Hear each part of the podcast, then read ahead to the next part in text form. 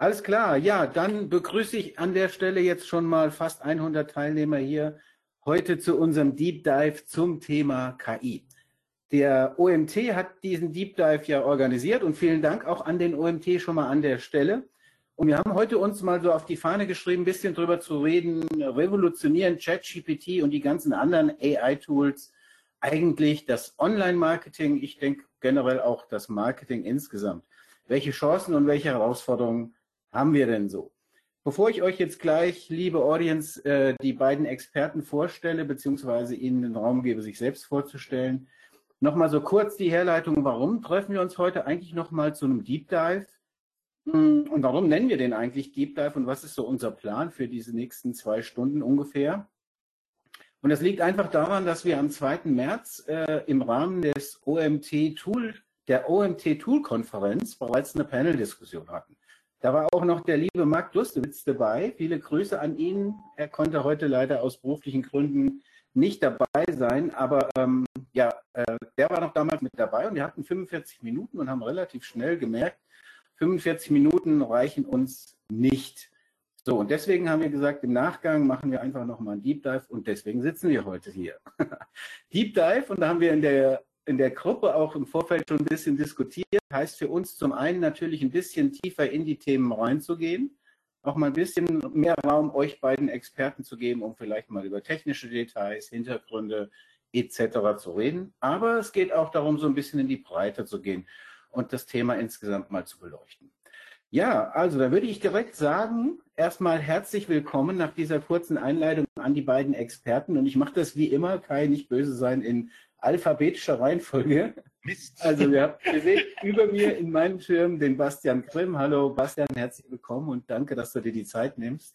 Und links von mir den Kai Spriestersbach. Ja, und dann würde ich sagen, ich mache jetzt gar keine Einleitung, sondern wir haben heute ein bisschen mehr Zeit. Deswegen würde ich euch einfach bitten, sagt doch mal, wer ihr seid, eure, eure aktuelle Berufsbezeichnung, sage ich mal, oder euren Job und wie die Affinität zu KI entstanden ist. Dann würde ich sagen, Bastian, fängst du bitte an.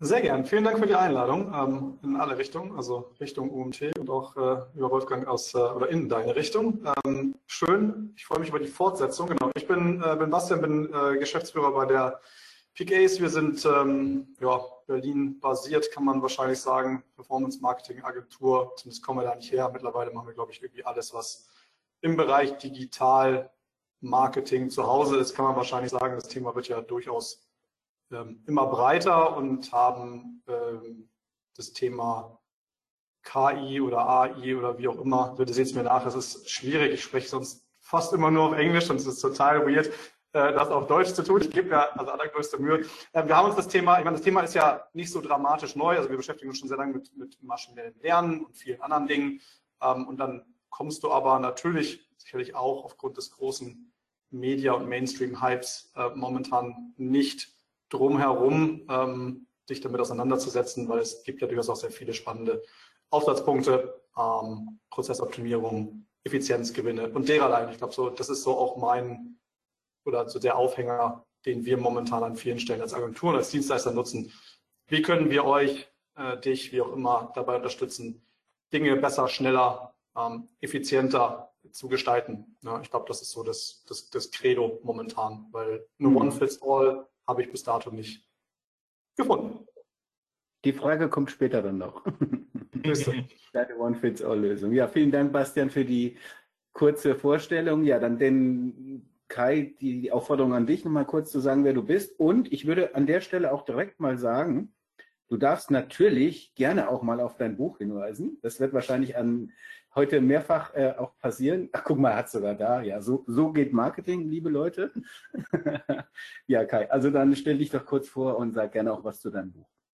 Ja, vielen Dank, Wolfgang. Also, äh, mein Name ist Kai Spriestersbach. Ich bin im Prinzip jetzt selbstständiger Unternehmer und auch noch Berater. Also, ich mache momentan so ein paar Projekte, wenn es sich, äh, wenn es äh, passt, sage ich mal, als Interims CMO oder äh, Consultant. Ähm, also eher langfristige Projekte.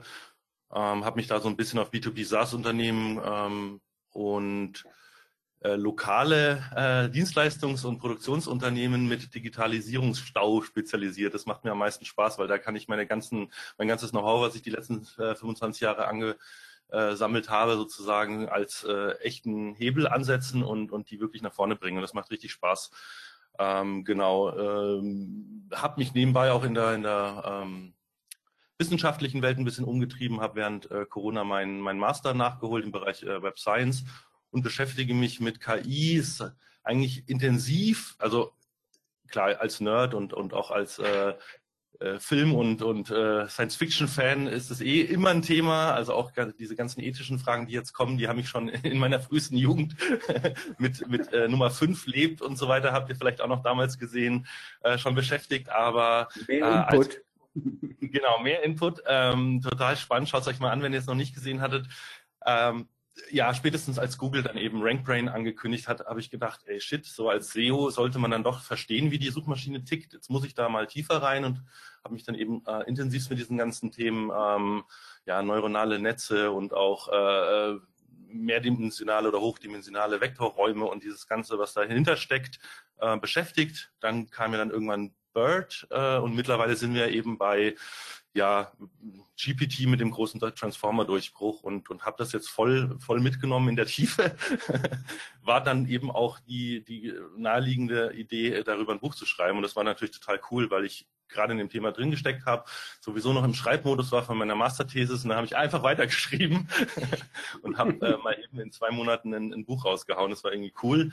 Ähm, aber ja, ihr, ihr, wisst es selber, mit dem Medium äh, ist es nicht so ganz einfach bei, bei der Schlagzahl, die äh, nicht nur OpenAI an den Tag legt, da mitzuhalten. GPT-4 wurde released, während ich äh, am Buch geschrieben habe. also musste ich es noch mit reinpacken. Und ja, dementsprechend äh, liegen jetzt äh, wilde, turbulente Wochen hinter mir. Wie oft musstest du das Skript überarbeiten? Also im Prinzip äh, habe ich einen großen, also ich hatte vorher eine große Recherchephase, dann habe ich gesagt, so jetzt schreibe ich und wollte eigentlich nichts Neues mehr mit reinnehmen. Und dann kam eben der Release von GPT-4. Damit hat ja keiner gerechnet, dass es so schnell released wird.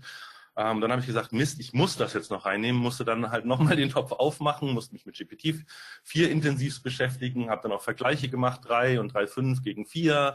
Ähm, dann kamen ja auch diese Papers von wegen, äh, ist GPT-4 vielleicht sogar ähm, ja, sich selbst, sich seiner selbst bewusst oder, oder sogar äh, auf dem Weg zur äh, generellen KI, da können wir auch nochmal drüber reden.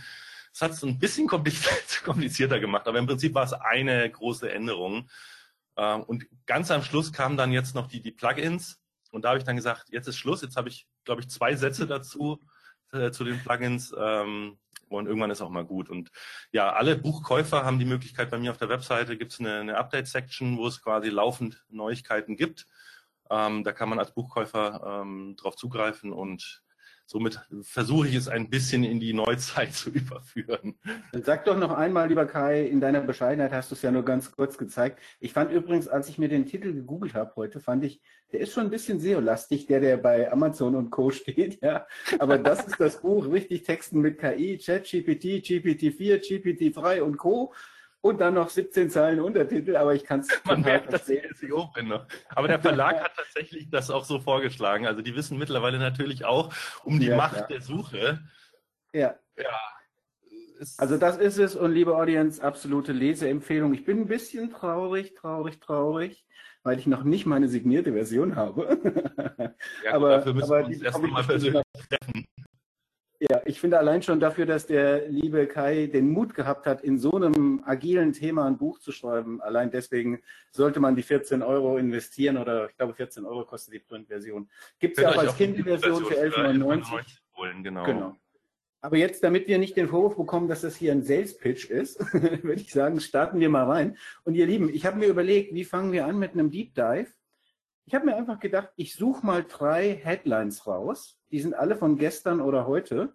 Und die stelle ich jetzt einfach mal so in den Raum und würde gerne mal eure Perspektive dazu hören. Und zwar aus drei, wie ich finde, ziemlich unterschiedlichen Sichtweisen und Quellen. Die erste Headline, die ich habe, ist von gestern und ist von Chip. Und Chip hat geschrieben, ab sofort ChatGPT auch als Handy-App, offizielle Smartphone-Version jetzt verfügbar. Die Frage, die ich damit an euch stelle, A, oder was heißt A, ich stelle die Frage, ist das das berühmte China-Sack-Reis-Ding? Weil die Funktion auf dem Handy eigentlich nicht mehr Nutzen bringt irgendwie, keine Ahnung. Es gibt ja auch schon diverse Apps. Oder sagt ihr, nee, das ist ein echter Changer und wie ist eure Perspektive? Also die Meldung ab sofort, ChatGPT als Handy-App offiziell verfügbar. Also, ich glaube, du musst immer sagen, wer zuerst sprechen soll, sonst warten wir beide. ja, ich würde, ich möchte das gerne nicht delegieren. Macht das gerade so, wie ihr euch fühlt. Also bitte. Dann fange ich einfach mal an, wenn ich jetzt schon an, äh, was gesagt habe. Also mich hat es ehrlich gesagt gewundert, wie spät es kam, weil wie du gesagt hast, es gab da schon ganz viele, sage ich mal, Surf-Trittbrettfahrer, äh, äh die einfach nur einen, einen, einen, Rapper gebaut haben, der die Inhalt äh, der Webseite quasi in eine App gepackt hat. Und dann haben die sich ja teilweise als die Original-App ausgegeben und, und, und teilweise dann auch ja entweder die Daten mitgesnifft oder da Werbung reingemacht oder was auch immer. Das ist halt nicht wirklich so, das, naja, die, die, die tolle Art. Ja, und also es ändert nichts. Das hat ja auch vorher schon im, im Browser funktioniert mit der mobilen Ansicht. Ähm, es ist jetzt nur Zeit gewesen, dass es jetzt die eine offizielle gibt. Wer im App Store danach sucht, findet sie jetzt hoffentlich auch und nicht mehr diese ganzen äh, ja, Piraten, sage ich jetzt einfach mal. Mhm.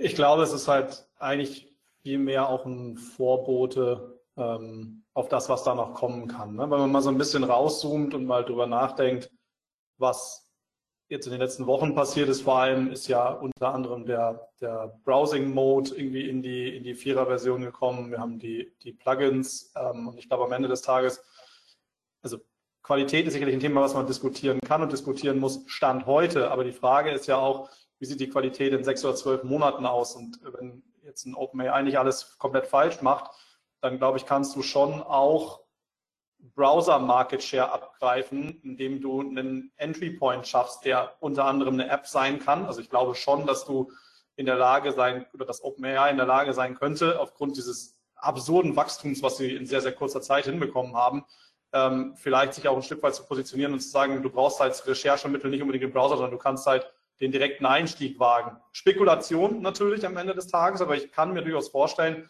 dass wenn sie es hinbekommen, die Capabilities von dem LLM zu erweitern, wie sie jetzt ja angefangen haben, dass das durchaus ein Weg sein kann. Ansonsten bin ich da komplett bei Kai. Das ist jetzt kein Hexenwerk, äh, da irgendwie einen, einen Rapper um eine App zu bauen und zu sagen, es ist die offizielle App da. Das war mehr als überfällig. Sehe ich genauso. Ja. Ja, ja, also sehe ich, bin ich komplett bei euch. Was man schon noch ergänzen kann, ist, dass es halt total praktisch ist, ohne Browser und so weiter, einfach mal schnell unterwegs, keine Ahnung, du gehst zum zum, was weiß ich, zum Notar und brauchst irgendeine vernünftige Begründung und dann lässt du dir nochmal schnell was schreiben. Ja. Geht halt mit der App irgendwie einfacher. ähm, bevor ich das zweite, die zweite Schlagzeile gebe, ist mir ist jetzt gar nichts anderes eingefallen. Ich war ewig schon nicht mehr beim Notar. Ich wollte nicht zum Date sagen. Ja.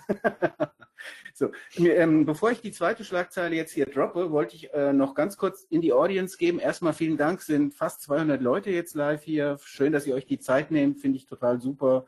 Ähm, und es ist ja auch ein wichtiges Thema. Ich glaube, heute kann wirklich auch jeder was mitnehmen. Also ich bin ziemlich sicher, dass ihr noch was mitnehmt.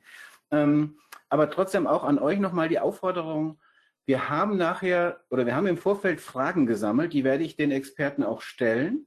Im Hintergrund agiert aber der Mario, wie wir ihn auch gerne nennen, der Super Mario.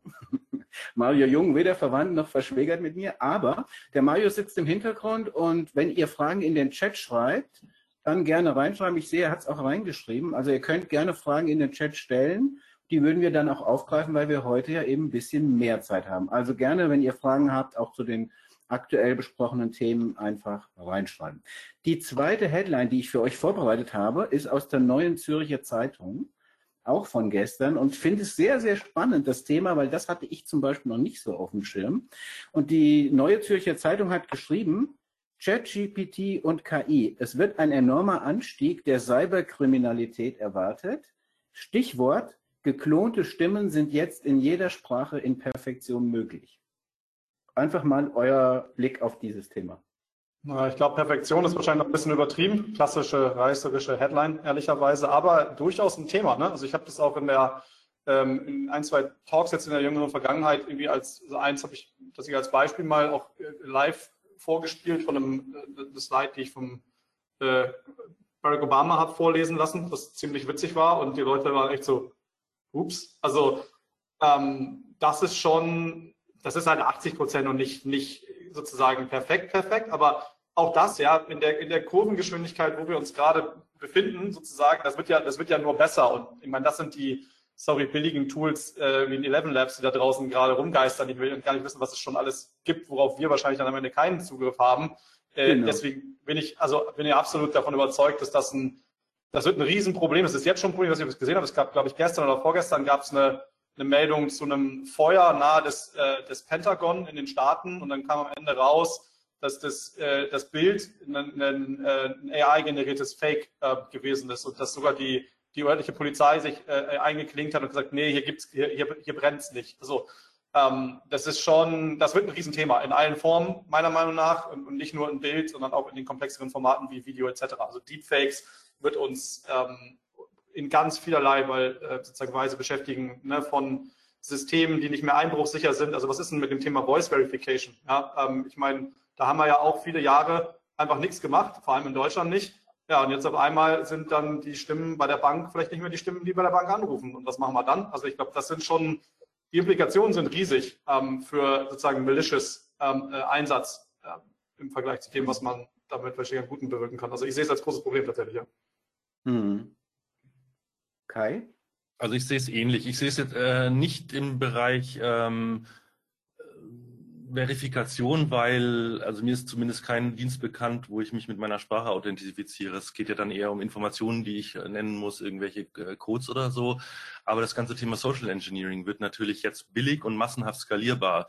Also der, der klassische Enkeltrick sozusagen, für den brauche ich äh, in Kürze jetzt nicht mal mehr irgendwie ein Callcenter mit armen Menschen, die die Leute über den Tisch ziehen, ähm, sondern das kann ich vollständig automatisieren mit generierten äh, Texten, mit generierten Stimmen, mit äh, Stimmerkennung des Gegenübers sozusagen. Ähm, und es ist natürlich Wahnsinn, was da auf uns zukommt. Bastian hat auch schon gesagt, dieses ganze Thema Fake News und, und ja, ähm, ich bin ehrlich gesagt aber froh, dass es jetzt so groß wird, weil wir uns endlich damit auseinandersetzen müssen, weil also ganz ehrlich, Fake News ist ja kein neues Phänomen und auch ähm, Bildmanipulation. Das war vor, ich erinnere mich noch, vor 15 Jahren gab es schon die ersten Bilder, wo chinesische äh, staatliche Propagandamedien irgendwas gepostet haben und dann haben Leute nachgewiesen, dass da drin mit einem Kopierstempel von Photoshop irgendwas weggemacht wurde oder oder die haben mal, äh, das weiß ich noch, Panzer einfach dazu kopiert, damit es so aussieht, als hätten sie mehr Panzer, als sie in Wirklichkeit hatten. Und da konnte man quasi softwaregestützt erkennen, dass es sich um kopierte Muster handelt und so weiter und so fort. Und dadurch, dass es halt jetzt so, also die, die Barriere ist ja weg. Ich brauche jetzt niemanden mehr, der irgendwas kann. Äh, ich muss nicht mal mehr einen Photoshop-Experten haben und schon kann ich das Ding in zwei Minuten irgendwie hinfaken. Ähm, werden wir uns damit auseinandersetzen müssen und das Thema ja, Identity Management, Pip hat es auch äh, schon in seiner ähm, OMR ähm, ähm, Keynote gesagt, das wird ein Riesenthema. Also erstmal stammen die Inhalte von einem Menschen, sind sie echt und spreche ich gerade mit einem Menschen oder mit wem überhaupt? Und ja, ich bin sehr, sehr gespannt, welche ähm, Lösungen da draußen, also es ist auch viel, viel Raum für Innovation meiner Meinung nach und das Thema ist einfach längst überfällig. Vielleicht äh, verflucht sich Google auch schon dafür, dass sie Google Plus eingestellt haben. Habe ich letzte Woche mit einem SEO diskutiert, der hat gemeint, ja, eigentlich könnten sie doch jetzt genau Google Plus brauchen, damit sie wieder menschlich verifizierte Accounts haben und Autorenprofile. Ja, da werden sie sich vielleicht schön in den Arsch beißen. Vielleicht gibt's die Renaissance, weiß man's, ne? Also ich war ja, vor allem, wenn man, wenn, man, wenn man in Richtung, ähm, Richtung der, also ich meine, Spekulation, wie es am Ende aussehen ähm, wird oder soll, ne? aber wenn ihr euch das Google I.O. Ähm, Announcement oder die Announcements anschaut, das sind ja, das ist ja, ich glaube, Perspectives haben sie es genannt, Kai, du weißt es mhm. vielleicht, ich glaube Perspectives, oder? Ja, also genau. das ist ja auch das gleiche Richtung sozusagen, oder ein Stück weit, nicht nur Personen, können ja auch andere Autoritäten oder Autoritätsquellen sein, aber ich glaube, das geht ja in, in die ähnliche Richtung, ne? zu sagen, wir müssen in irgendeiner Art und Weise neben dem, was da aus einer Maschine kommt oder aus einem Large Language Model kommt, noch ähm, echte Meinung, also verifizierte echte Meinung in irgendeiner Art und Weise zulassen, weil ansonsten weiß dann am Ende keiner mehr, ob es nicht nur eine reine Stimmungsmache im Zweifel aus einer, aus einer Maschine ist. Muss man ja auch mal so rumsehen. Ne? Hm. Das ist ein total spannendes Thema, weil. Ähm, Darf ich euch kurz unterbrechen? Es gibt eine Frage aus dem Publikum. Ähm, ja, gerne. Ein User fragt, die ChatGPT-App ist nach wie vor nur für iPhone und in den USA erhältlich, richtig?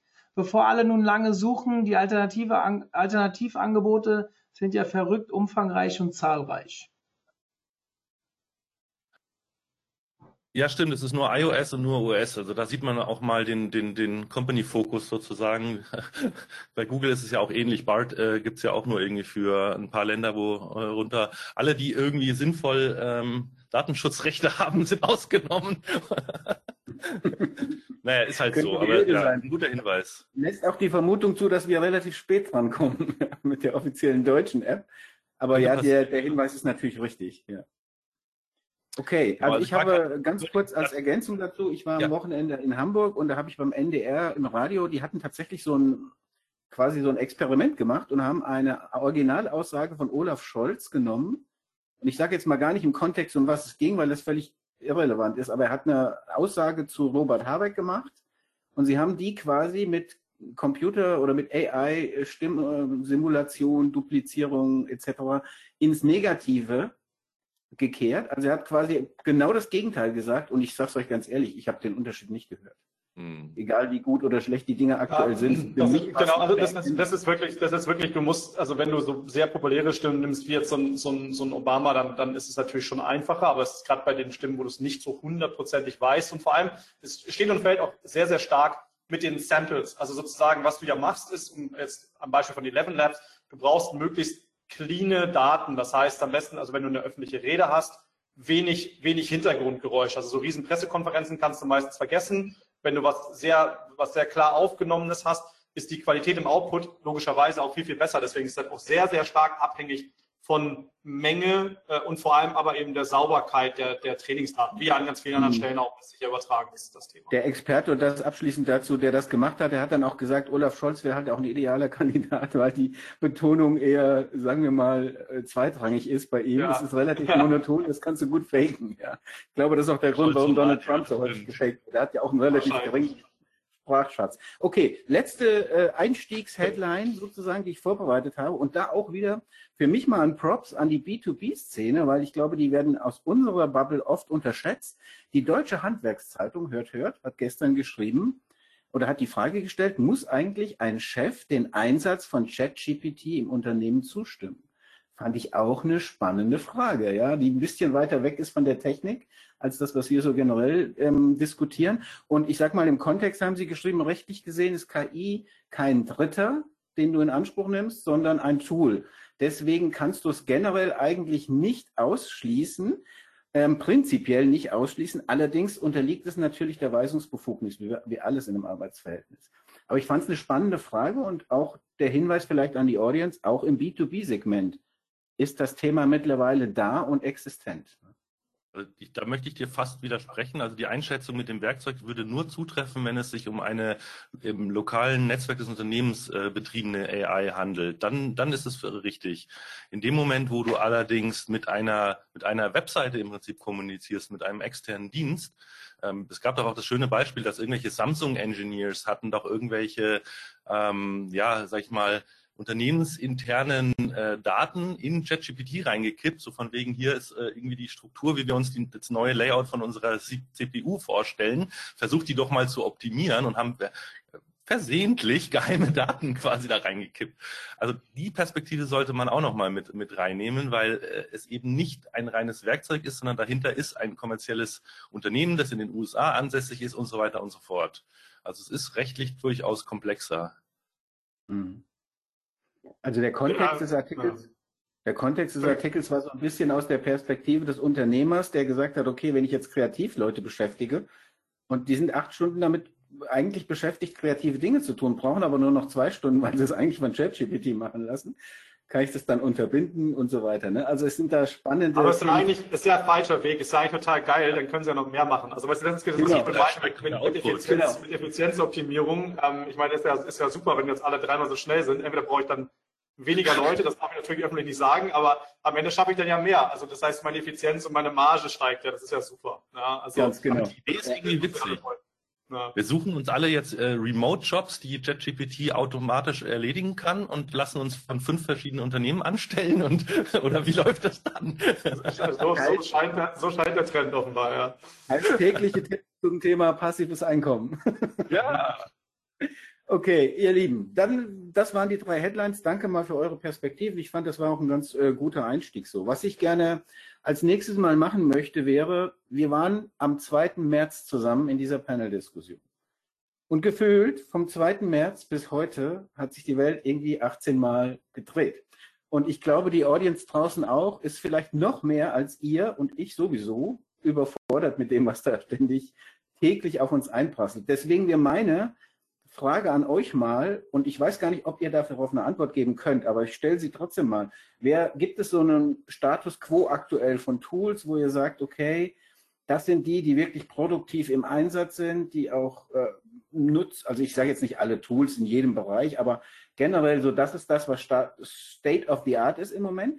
Und was kommt denn so als nächstes? Also ich nenne mal als Stichwort kam ja eben schon Google Bart, das ja schon in den USA genutzt wird. Wann wird das bei uns kommen? Wo müssen sich die Leute hin orientieren? Das wäre mal so meine Frage. Also zum einen, was ist wirklich jetzt so der heiße Scheiß? Ich sage es mal so ganz deutlich. Und was schon funktioniert und genutzt werden kann? Und wo sagt ihr, der Fokus liegt in der Zukunft? Vielleicht, Bastian, fängst du mal an.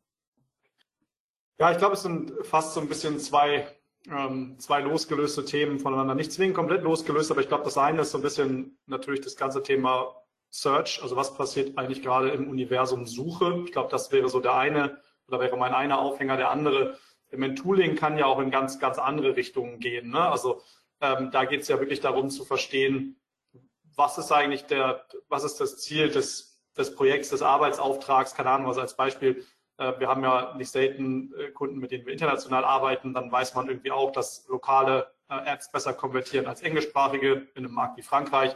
Dann fragst du dich halt, wie kann ich vielleicht Video Creation skalieren und dann landest du bei einem Tool wie Murph AI. Also das ist ja was ganz anderes sozusagen, als wenn wir jetzt über das Thema Search sprechen. Sozusagen deswegen Tooling würde ich mal beantworten mit, es ist nahezu unmöglich, eine pauschale Antwort zu geben, weil es gefühlt, also es ist, ist total lustig. Ich hatte, ich glaube, auf der SMX habe ich dieses, ähm, der ist ein AI for that.com gezeigt. Da stand oben im Screen, habe ich letztens gerade nachgeschaut, glaube ich, 2200 Tools. Jetzt habe ich das letztens kurz mal aktualisiert, das waren es 3800 innerhalb von, ich weiß nicht, zwei Monaten oder so. Deswegen ist es einfach komplett unmöglich, da einen Überblick zu behalten. Vieles ist auch ist nicht wirklich AI.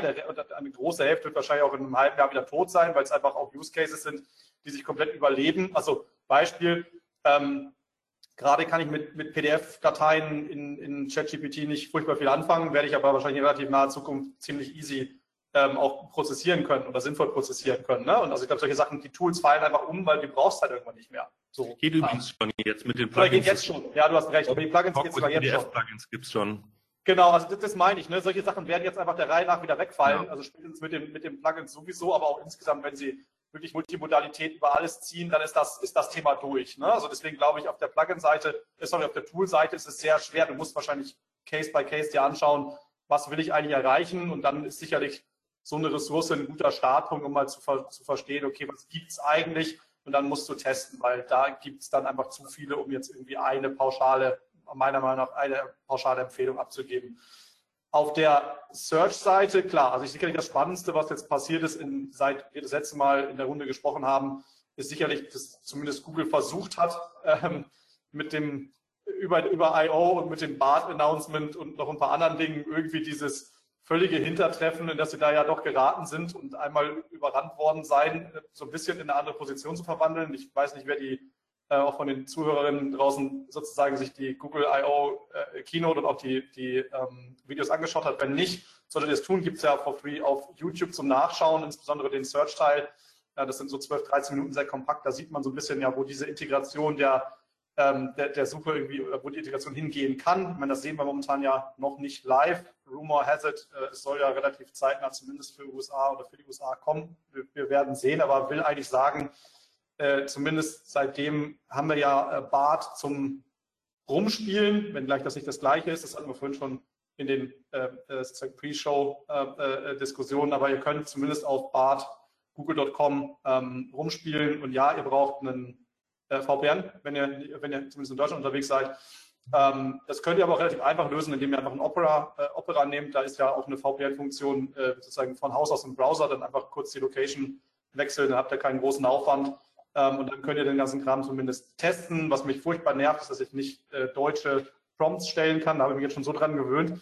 ähm, das mit ChatGTP so schön funktioniert. Das nicht wunder, das Teil ist nicht kaputt. Google kann es einfach nur nicht, interessanterweise. Überraschend, gell? Total überraschend. Nee, also total du, du, sprichst meistens Englisch, promptest aber in Deutsch. Ja, aber das ist ja total komisch. Ich frage mich, ich bin ja auch ein komischer Typ. Also, aber das ist, Creature, Creature of Habit, weißt du? Also manchmal ist nee, also Spaß beiseite. Wir haben gestern tatsächlich intern auch bei uns eine größere Runde zu, zu, zu Bart gedreht und haben dann einfach versucht, Vergleiche zu machen, auch zu dem Output ähm, ChatGPT versus, ähm, äh, versus Bart als solch. Und dann, dann kommst du schnell mal, dass du einfach Prompts kopierst, um zu versuchen. Ich meine, es ist ja klar, dass die Modelle unterschiedliche Antworten als solche äh, generieren. Das ist ja das Nature of the Beast, aber du willst ja so ein bisschen verstehen, wie ist so der Ton, wie ist die, die Ergebnisqualität, also nicht eine 1 zu 1 aber zumindest, und dann, dann bist du ganz, ganz schnell lost. Und ich habe beim dritten Mal habe ich, musste ich dann irgendwie die Prompts übersetzen, dachte, das kann doch irgendwie auch nicht sein. Das, das ist eigentlich eine relativ einfache Funktion, ähm, die sollte man hinkriegen. Also ja, ich glaube, das ist die große, die, auf der Seite, auf der Search-Seite,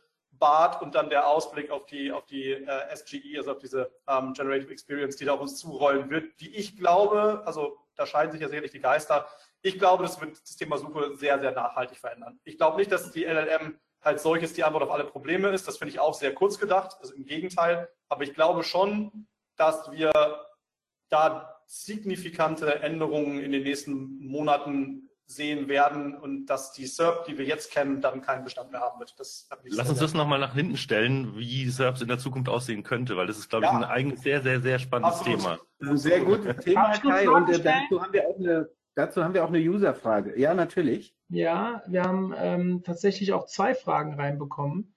Frage 1, ähm, müssen nun alle Content Manager sich langsam an, um Umschulungen kümmern? Mhm. Frage 2. Dies geht in eine ganz andere Richtung. Wollen wir die erst beantworten? Okay. Ja, ich, okay. ich wollte noch kurz äh, zu den, den Tools noch beantworten, äh, die letzte, vorherige Frage. Ja. Aber ja, dann, die, genau, dann machen wir das in äh, sammeln und dann sag du noch kurz deine Perspektive und dann äh, gucken wir gleich, ob die Content Creator schon mal losmarschieren sollen dann, und sich einen neuen hab, Job suchen. Das machen Frage, wir gleich im Anschluss. Ich habe auch eine Frage zu den Tools. Dann würde ich Folgendes vorschlagen: Macht ihr erstmal eine Runde fertig. Nur ihr redet relativ, äh, wie soll ich sagen, ihr seid passioniert. Und da ist relativ wenig Chance, zwischen reinzukommen. Das heißt, bitte unterbrecht ihr immer, wenn ihr Fragen aus dem Publikum zulassen wollt, dann schalte genau, ich mich dann, dann ein. So. Ich glaube, das ist besser. Sehr ja, gut. Das Idee. machen wir doch so, immer wenn wir beide unsere Antwort gegeben haben, gucken wir uns wieder äh, Fragen an, genau. Ja, super, ich wollte also, Bastian, was er gesagt hat, kann ich absolut unterschreiben. Ich würde nur noch zwei Dinge hinzufügen. Zum einen, äh, was wir nicht unterschätzen dürfen, ist dadurch, dass wir sowohl im Open Source Bereich gerade ähm, sehr viele Modelle sehen, ähm, als auch ja einfach kommerzielle APIs, die jeder nutzen kann. Äh, es kommt so zu einer äh, ja, im Englischen sagt man Commodity, also es wird quasi in allen Tools, die wir jetzt haben, wird AI einziehen. Egal, ob ihr in, in, äh, im Word gerade was schreibt, da werdet ihr generative äh, äh KI haben. Äh, ihr werdet in, in äh, wurde jetzt auch schon bei Microsoft angekündigt, wenn ihr eine PowerPoint-Präsentation baut, könnt ihr euch Bilder generieren lassen. Google macht es genauso in seiner Suite. Ähm, in allen Tools, die ihr euch vorstellen kann, wird KI einziehen. Deshalb würde ich jetzt momentan dieses KI-Tools-Thema, ähm, es ist völlig overhyped und es nähern sich jetzt auch die ersten Stimmen im Silicon Valley, dass wir hier in einer, in einer AI oder in einer KI-Bubble sind. Also dass äh, wahrscheinlich 99 Prozent dieser Tools werden definitiv äh, das Jahr nicht überleben, weil sie sich um einen kleinen Use Case gekümmert haben, der damals, als sie gestartet sind, noch nicht gelöst war. Und dann kam halt jemand auf die Idee, oh cool, das können wir ja machen. Aber das ist mittlerweile halt alles, das wird so schnell überrannt. Ähm, also ich bin mit einem sehr guten Bekannten ständig auf der, an der Über äh, oder sind wir ständig am überlegen, oh, ich habe hier eine Idee, wollen wir nicht was machen, wollen wir nicht was machen, wollen wir nicht was machen. Nein, Und ich bin nein, so froh, nein. dass wir nicht gestartet haben, weil alles davon hätte sich jetzt schon längst wieder er, äh, erledigt. Also ja. da, äh, diese Pfadabhängig Pfadabhängigkeiten, die die Tools dann aufbauen, wenn sie sich in einer Technologie irgendwie ja committen, das ist auch, kann auch einen schnellen Wettbewerbsnachteil sein. Also ihr solltet sehr, sehr, sehr offen sein, auch wenn ihr was im Unternehmen einführt oder so. Jetzt nicht zu sagen, ähm, genau, wir gehen jetzt nochmal konkret auf Tools. Also was ich sagen würde, weil Wolfgang hat ja explizit gefragt, was sind so die Tools, die man eigentlich nutzt. Bastian hat ja äh, was zum Thema Videogenerierung genannt. Ich muss auch ehrlicherweise sagen, ähm, obwohl mittlerweile ChatGPT ja stabil verfügbar ist und auch mit der Pro-Version GPT-4 ist wirklich ein wahnsinnig leistungsfähiges Modell. Äh, finde ich, sind die, die Text-KI-Tools, äh, also beispielsweise Jasper oder insbesondere Jasper oder auch Neuroflash, ähm, noch nicht obsolet, weil äh, die haben einfach nochmal andere Möglichkeiten. Die haben spezielle Workflows, ihr habt einen richtigen Texteditor, ähm, ihr habt einen Kontext, in dem ihr euch bewegt, ihr habt oft dann auch mehrere Vorschläge, aus denen ihr auswählen könnt und so weiter. Und das alles in, kann man natürlich alles mit ChatGPT irgendwie machen, dann wird es aber sehr, sehr, sehr anstrengend und aufwendig. Und ich muss immer wieder mit Prompting und muss ihm sagen, wo ich gerade bin im Text und was er gerade geschrieben hat und so weiter. Also es hat verschiedene technische Gründe auch. Ähm, deshalb würde ich sagen, wie gesagt, Jasper, Neuroflash sind so die meine zwei. Ähm, Phrase auch, aber da können wir gleich nochmal drüber sprechen, ähm, weil dieses Thema SGE, also das eben, äh, ja, Bastian hatte das Wort vorhin schon gesagt, die Perspectives mit reinkommen. Ähm, das, glaube ich, wird auch äh, unsere SEO-Texterbrille sehr, sehr, sehr nachhaltig verändern. Weil was momentan passiert, nicht erst seit Phrase. Also Phrase macht es ja äh, im Prinzip, könnt ihr euch vorstellen, die, du, du, sagst das Keyword, für das du ranken möchtest, die gucken sich die Top 20 an, gucken sich an, was da drauf steht. Und dann kann man halt die Texte als Bausteine mehr oder weniger übernehmen und zitieren oder halt umschreiben lassen. So, das ist im Endeffekt eine, eine naja, advanced Version eines Plagiats mehr oder weniger, zumindest wenn man die Quellen nicht angibt. Aber es ist ja vorhin mit, mit TF-IDF und WDF-IDF-Tools ja genauso schon gewesen. Das heißt, die genau. 20 nähert sich halt immer mehr einander an, weil jeder vom anderen abschreibt. Und wenn irgendjemand auf die Idee kommt, noch den und den Aspekt zu erwähnen, hat es nächste Woche, wenn die, äh, wenn jeder seine, seine, seine TF-IDF-Analyse aktualisiert hat, haben sie die Keywords auch wieder mit drin. Und, und okay das macht die SERP also als Qualitätsmaßstab äh, für den Nutzer nicht gerade besser. Und gerade da finde ich es super spannend, dass Google jetzt eben diese Perspektiven angekündigt hat, wo sie sagen, sie wollen möglichst unterschiedliche Blickwinkel auf ein Thema.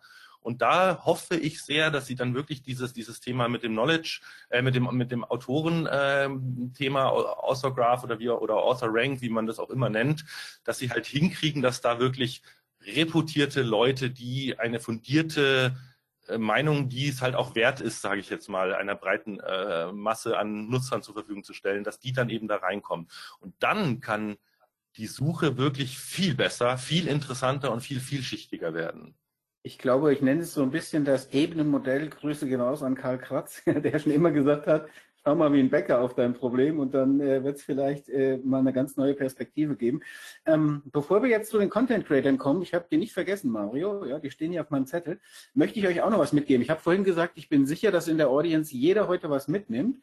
Das Erste, was ich jetzt an der Stelle mal sagen würde, wenn ihr trotzdem mal so einen generellen Überblick über die Tools haben wollt, dann nutze ich zum Beispiel futurepedia.com. Das ist wirklich eine gut sortierte Seite, wo ihr auch sortieren könnt, ist es kostenpflichtig, gibt es einen Beta-Test etc. etc.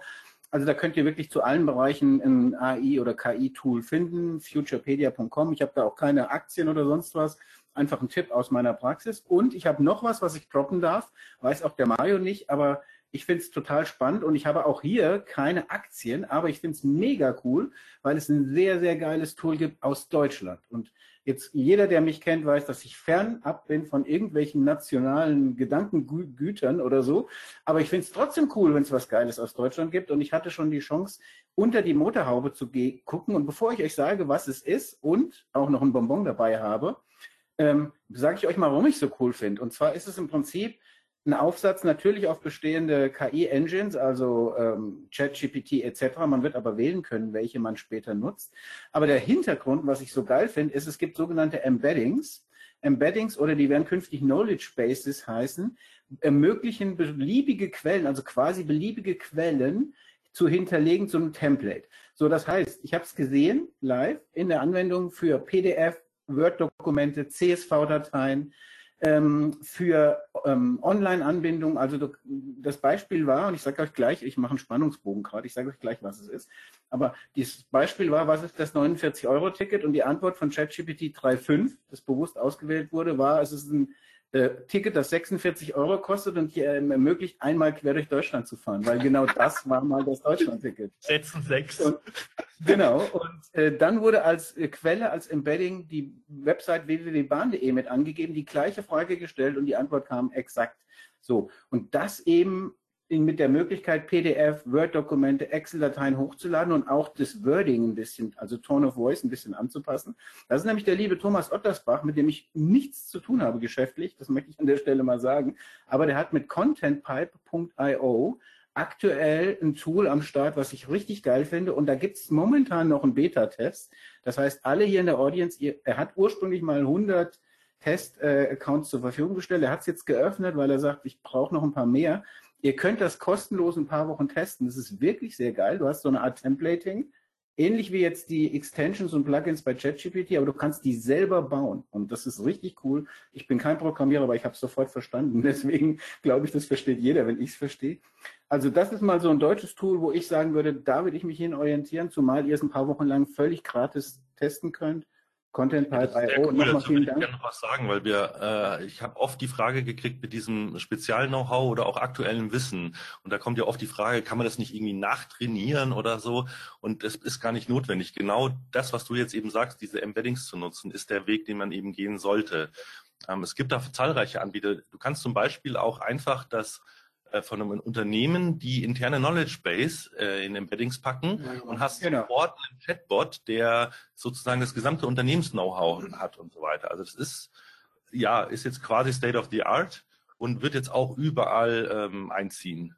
Also ich habe ein Beispiel gesehen, deswegen bin ich Entschuldigung, ich habe ein Beispiel gesehen, deswegen bin ich auch wirklich äh, on fire und habe hab auch gesagt, das passt hier gut, weil jeder, der jetzt in der Audience ist und Bock hat, kann es halt gratis testen. So. Und mhm. das finde ich auch ein faires Angebot. Ich habe es gesehen, da wurde an den Shop, also quasi der Shop, die Shop-Website wurde als Embedding reingegeben und dann kannst du eben alles Mögliche. Schreib mir eine Zusammenfassung über die Produktkategorie A mit den besonderen Vorteilen der Produkte A, B und C. Und das macht das Ding dann, wenn er die Ressource hat. Also das finde ich schon mh, mm, richtig nice. Ja. Deswegen ja. wollte ich das nochmal sagen. Aber jetzt kommen wir gerne auch endlich zu der Frage der Content Creator. Mario, wenn ich mich richtig erinnere, war ja die Frage aus dem Publikum, ähm, können die Content Creator jetzt quasi alle schon mal nach einem neuen Job sich umschauen oder wo geht der Content Manager hat er sogar gefragt. Wort, also. Wörtlich wurde gesagt, müssen nun alle Content Manager sich langsam um Umschulungen kümmern. Ja, ihr Lieben, müssen sie? Also Umschulung nicht, aber Weiterbildung halt. Also ich meine, der Job an sich ändert sich ja nicht. Es sind jetzt neue Werkzeuge und neue Prozesse, die möglich sind. Und wer, also ganz ehrlich, wer den Weg nicht mitgeht, der wird zurückbleiben und der wird halt, also ja, es gibt ja immer diesen blöden Spruch, den habe ich jetzt, glaube ich, schon überall gehört. Äh, wir werden nicht durch KI ersetzt, sondern durch quasi einen Menschen, der die KI benutzt. Und das ist, das ist definitiv so. Also fangt an, euch damit zu beschäftigen, schaut euch die Sachen an, versucht sie zu verstehen.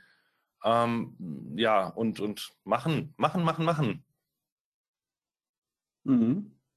Bastian? Bist du ähnlich machen, optimistisch? Machen, machen, machen, machen, würde ich sagen. Ja, dann nicht unrecht, Herr Kai. Ähm, ja. Nee, also ich, ich glaube, das ist wie bei allem. Ja. Ich meine, die Welt dreht sich irgendwie weiter und jetzt drehen sich halt irgendwie äh, inhaltlich einige Dinge sehr viel schneller, als sie das vorher getan haben. Ich meine, aber das ist, also für die Leute, die jetzt irgendwie SEO seit 20 und mehr Jahren machen, auch jetzt nicht furchtbar, nicht furchtbar neu. Also das Einzige, was Neues ist, dass die Geschwindigkeit vielleicht ein bisschen mehr ist. Deswegen würde ich sagen, es ist Nature of the Beast, dass sich solche Dinge ähm, teilweise überholen. Ja, das, was wir vor zehn Jahren äh, im SEO getrieben haben, ist vielleicht auch nicht mehr das, was wir heute noch machen werden. Und das gilt vielleicht jetzt für unsere Content-Kolleginnen aktuell ein bisschen mehr, als es für den, für den Tech-SEO gilt. Also ähm, ich glaube, aber es ist auch zu einem Vorteil. Man muss ja auch, also ich, ich finde das immer so schwierig, das ist auch, ja, das meine ich jetzt gar nicht böse, aber das, die typische deutsche Haltung an vielen Stellen ist ja auch wirklich irgendwie sehr, ähm, wie sagt man, rejective zu sein, sagen, ah, das heißt nicht nee und überhaupt nicht. Und ich glaube, also eher dieses zu verstehen, wie, wie, wie Kai sagt, was, was ist denn für mich eigentlich dabei drin? Und vielleicht ist es doch auch so, dass der Kram, der eigentlich eh mühselig ist, ja, sagen wir mal, im, im Texten äh, vielleicht die Recherchephase zu beschleunigen. Das ist ja was, was man über, die, über einen LLM relativ gut äh, tun kann. Also zumindest mal, also klar, wir wissen, äh, dann ist die Frage, wie gut das, rauskommt, aber in der Theorie ist ja, ist ja ein LLM ein aggregiertes Wissen. Und wie gesagt, seht mir nach, ich, ich bin der Meinung, dass wir über das, was wir inhaltlich heute sprechen, also auch inhaltlich Daten, werden wir in sechs Monaten, wir werden sicherlich weiter Qualitätsprobleme haben, aber wir werden drei Schritte weiter sein. Und viel mehr Schritte weiter sein in zwölf Monaten. Ich glaube, es geht ja darum, was passiert in der Zukunft. Und in der Zukunft glaube ich schon, dass du in der Lage sein wirst, auch LLMs, vielleicht nicht die Modelle, die wir jetzt haben, aber sicherlich kommende Modelle für eine Recherche zu nutzen. Ja, das, das glaube ich schon. Und dann ist es ja vielleicht so, dass das auch etwas, was sonst sehr mühselig ist und oder Zeit kostet, zumindest beschleunigen kann. Nicht komplett ersetzen kann, aber zumindest beschleunigen kann. Ja, sehe ich übrigens genauso. Und ich habe in meinem Leben so an die 800 Pressemitteilungen geschrieben, fast alle im B2B-Sektor. Und das ist so der Klassiker für, du bekommst jetzt für den Aluminiumhaken das 17. Update und sollst eine Pressemitteilung schreiben. Ja? Und da ist es einfach total cool, dieses weiße Blatt-Syndrom zu verdrängen, indem du einfach deinem Kollegen ChatGPT sagst, und übrigens der Tipp an euch in der Audience, ja, Shit in, Shit out galt früher. Bei jedem Briefing gilt heute noch genauso. Also wenn du dem, wenn du, wenn du ChatGPT sagst, du bist ein Texter für B2B-Texte, du schreibst eine Pressemitteilung für einen Kunden, der einen Aluminiumhaken hackt, dessen weiß ich was Eigenschaft sich verändert hat, schreib mir bitte eine Pressemitteilung. Ist das ein völlig anderer Prompt, als zu sagen, schreib mir eine Pressemitteilung über einen Aluminiumhaken, ja? Also, ja. vergebt ein paar Rollen, gebt idealerweise noch die Tonalität mit rein in den Prompt, also es soll lässig oder locker oder soll betont seriös sein. Und dann kommt was richtig Gutes raus und zumindest habt ihr eben nicht diesen ersten Break, wo ihr sitzt vor dem weißen Blatt und überlegt, Mist, was schreibe ich denn jetzt wieder zu dem Ding, sondern ihr fangt an und habt schon mal einen Impuls. Also das ganz, ganz wichtig. Okay, ähm, Mario, es gab noch eine zweite Frage, wenn ich mich richtig erinnere, oder hatten wir die schon? Es sind mittlerweile noch mehr. Ähm, okay. Ist der Zugriff auf solche Tools über VPN möglich? Kann ich dem System vorspielen, ich sitze in den USA, bin aber irgendwo anders? Hatte Bastian sogar schon ja. gesagt, ja. Hatten wir eigentlich schon beantwortet. Genau, das geht in der Regel. Man sogar nicht mal einen US-Account. Also es funktioniert mit einem ganz normalen deutschen Google-Account. Ihr müsst nur per VPN einfach in die USA gehen. Fertig. Mhm. Dann kann die Bing AI mit ChatGPT mithalten, beziehungsweise ist diese gleichwertig? Also ich lese immer nur vor, gell? Also ohne Wertung, ja, ohne alles. Also da, also da würde ich mal antworten zu zuerst, sage ich mal, weil ich bin ehrlich gesagt Fan von Bing. Ähm, ein bisschen. Ich finde, die Ergebnisqualität ist annähernd wie die von ChatGPT. Und da ich ja sowieso immer meistens das als Body nehme und selber was dazu schreibe, ist die Qualität ganz gut. Er gibt schon, Bing gibt schon seit geraumer Zeit die Quellen mit an die, auf die es sich bezieht, finde ich sehr cool. Und ich finde auch die Dialogform gut. Also wenn du jetzt zum Beispiel in Bing reinschreibst, du bist ein Hersteller von medizinischen Geräten, du, deine Zielgruppe sind Ärzte und du möchtest denen erklären, warum dein Augenlaser der beste ist. So, dann schreibt er dir was dazu, gibt dir Quellen dazu an und sagt dann unten, was möchtest du denn tun? Möchtest du so ein Ding verkaufen? Bist du, genau. willst du einfach mal wissen, warum man das macht oder möchtest du dich behandeln lassen? Und da kann man sich sehr schön durch diese Tokens, die man dann hat, also quasi diese Währung, die die KI einem gibt, durchdialogisieren oder, oder wie ich das auch immer nennen möchte. Also ich mag das und nutze die Bing KI tatsächlich öfter. Also ich kann es auch nur unterstreichen. Also für alle, die ChatGPT nicht abonniert haben, also nicht die Plus-Version nutzen, für alle diese würde ich sofort sagen, nehmt Bing, weil in Bing steckt GPT-4 drinnen und äh, in dem kostenlosen ChatGPT steckt noch das alte 3.5er Modell. Und da hat sich sehr, sehr viel getan. Und Wolfgang hat es gerade schon gesagt, noch dazu kann äh, Bing natürlich auf die Suche zugreifen, kann Quellen nennen und so weiter. Ähm, also ich würde auch sagen, ChatGPT macht nur noch Sinn, wenn ihr wirklich äh, Abonnent seid. Ähm, jetzt mit den Plugins und mit dem neuen Browsing-Modell und ganz spannend kommt ja jetzt auch noch ein neues Code-Interpreter-Modell. Da wird es wieder ein bisschen Konkurrenz geben, aber ansonsten würde ich äh, Wolfgang vollkommen recht geben. Bin ich da auch äh, großer Fan von Bing. Bastian, hast du da noch eine, eine Meinung? Ja, nee, gleiches, gleiches, also absolut gleich. Ich habe gerade ganz kurz noch eine Frage vorgelesen. Absolut gleiches Thema. Ich meine, was, was halt, also ich glaube, so richtig verzichten sollte man wahrscheinlich auf den Plus-Account momentan nicht, einfach um zu sehen, was an neuen Sachen kommt. Aber ansonsten hast du genau. vollkommen recht. Ähm, da, und das finde ich auch tatsächlich, was ihr gesagt habt, vor allem auch im direkten Vergleich zu Bart. Ich meine, Bart ist in der Anwendung gerade echt furchtbar. Sorry, das macht überhaupt keinen Spaß. Ja. Ähm, das Einzige, was ich geil finde, und das hilft mir nicht so richtig, sind halt diese direkten Exports, weil ich halt nicht die Google-Familie nutze. Also so ein Export in Gmail und direkt eine Mail draus machen, ist halt schon cool. Hätte ich gerne für Outlook, das wäre super. Ähm, und und äh, sozusagen, das ist schlau. Dieses Drafting oben finde ich auch gut. Also, dass man bei, bei Bart kann man ja sozusagen, kriegst du so drei Draft-Vorschläge oben drüber in unterschiedlicher Tonalität. Das ist das Einzige, was ich wirklich, also was ich erwähnenswert finde. Der Rest macht bei Bing, also da sieht man einfach den Vorsprung, den sie momentan haben oder die Zeit, die sie hatten, über ein Interface nachzudenken, weil das bei, bei genau. Bart, sorry, ist halt dahin gerotzt, muss man mal ganz klar sagen. Ja. Wobei, sage ich mal, es jetzt auch keine Raketentechnik wäre, ein ähnlich gutes Interface zu bauen. Ja. Letzter Hinweis zu Bing noch, was mir sehr gut gefällt, dass ich ja auch im Prinzip schon vor dem Dialog schon festlegen kann, möchte ich eher eine lockere Antwort, möchte ich eine mhm. genaue Antwort oder möchte ich eine sehr genaue Antwort? Äh, entsprechend ändern sich die Antworten auch tatsächlich. Also das hat Google aber ja auch, äh, haben sie geklaut, habt ihr gesehen, vielleicht auch ja, in, der, ja. in, der, Ankündigung bei, bei, bei, beim E-Mail, beim E-Mail-Integration, da kannst du schon sagen, ich hätte gerne den, den Formel-Style, den lockeren, also das wird ja eins zu eins kommen. Ich meine, die kopieren ja alle gerade nur von, von einem zum nächsten. Aber der Hinweis ist gut, weil das ist zum Beispiel auch was, was ChatGPT gar nicht kann. Also dahinter steckt ja der, der, der Temperature-Wert des Sprachmodells, genau. der ich mal, das Maß an Zufall und das Maß an Abweichung vom absolut wahrscheinlichsten darf halt auch mal das zweite oder das drittwahrscheinlichste Wort verwendet ja. werden. Und das ist in manchen Aufgabenfällen sehr gewünscht, wenn ihr irgendwie kreativ sein wollt. Und in manchen Fällen, wenn irgendwas zusammengefasst oder übersetzt werden sollte, ist es gar nicht gewünscht. Da solltet ihr fast mit Temperature Null arbeiten. Und, und einfach diesen Regler ein bisschen wenigstens in der Hand zu haben, finde ich Aber super. Auch, auch da Tipp an die Audience, probiert das mal aus, weil es echt spaßig ist. Ja? Also genau. Also ich habe das ausprobiert mit einer Absage für eine Stellenbeschreibung und wir, beispielsweise haben wir Hausmeister genommen, das war wirklich nur ein Fake, also war keine echte. Und das war dann wirklich tatsächlich die erste so ihr, ab, unsere Absage für ihre Bewerbung als Hausmeister bei Team Digital. Und das nächste, die, die lustige Variante war dann Hausmeister bei Team Digital, das wird leider nichts, Kollege. okay. fand, ich schon, fand ich schon sehr, sehr geil, muss ich sagen, ja. Also gut, okay, Mario, du hast noch Fragen. Es ist total spaßig, damit rumzuspielen. Ja, genau. Ja, ähm, jetzt fragt noch jemand direkt, kamen Sie mit der Sekunde rein, an welchem Regler sollen wir drehen? ja, wie gesagt, bei, bei Bing ist es eben dieses, äh, das sind, glaube ich, drei drei aus, also quasi less creative, more, ich weiß gar nicht mehr genau, more informal heißt es, glaube ich, und less oder more creative. Äh, genau. Einfach mal Bing ausprobieren, den Bing Chat, dann seht ihr den Regler sofort. Äh, in ähm, ChatGPT gibt's den nicht. Ihr könnt aber auch, wenn ihr schon einen Account habt bei OpenAI, in den sogenannten Playground gehen. Und den Playground, genau. damit kann man direkt mit der API äh, sprechen, ohne programmieren zu müssen. Und da kann man oben rechts bei, ähm, beim Mode auch Chat auswählen dann äh, habt ihr auch die Möglichkeit. Und da nennt sich der Wert Temperature, also Temperatur. Da könnt ihr sogar komplett auf 0 gehen oder komplett auf 100 gehen. Genau. Äh, das wird dann teilweise sehr wild. ähm, und dann die letzte Frage, die kann ich beantworten, äh, weil die nichts fachlich ist.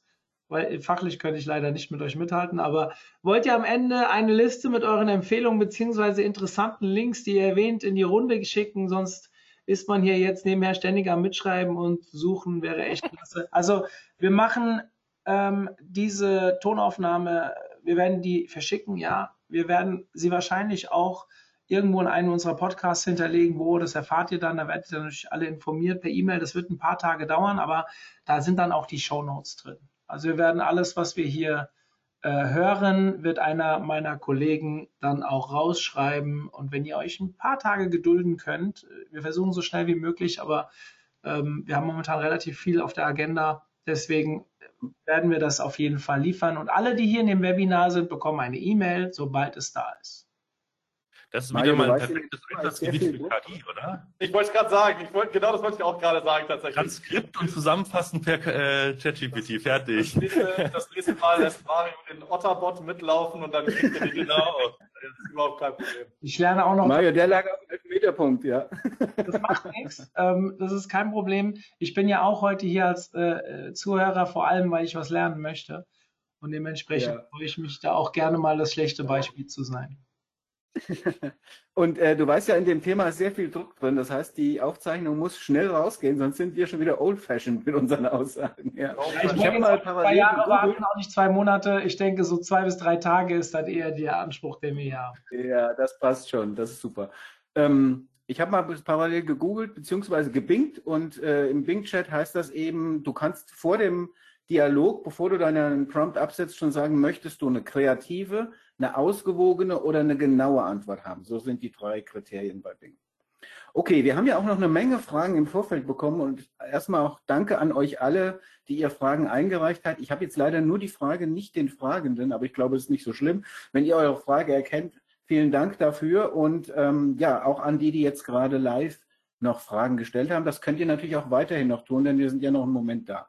Also ich habe mal eine Frage und zwar aus der Audience. Führt KI automatisierter Content nicht zu einer Flut von generischem Content, der weder Aufmerksamkeit gewinnt, noch eine Beziehung zur Zielgruppe aufbaut? Also seelenlos, grau und langweilig.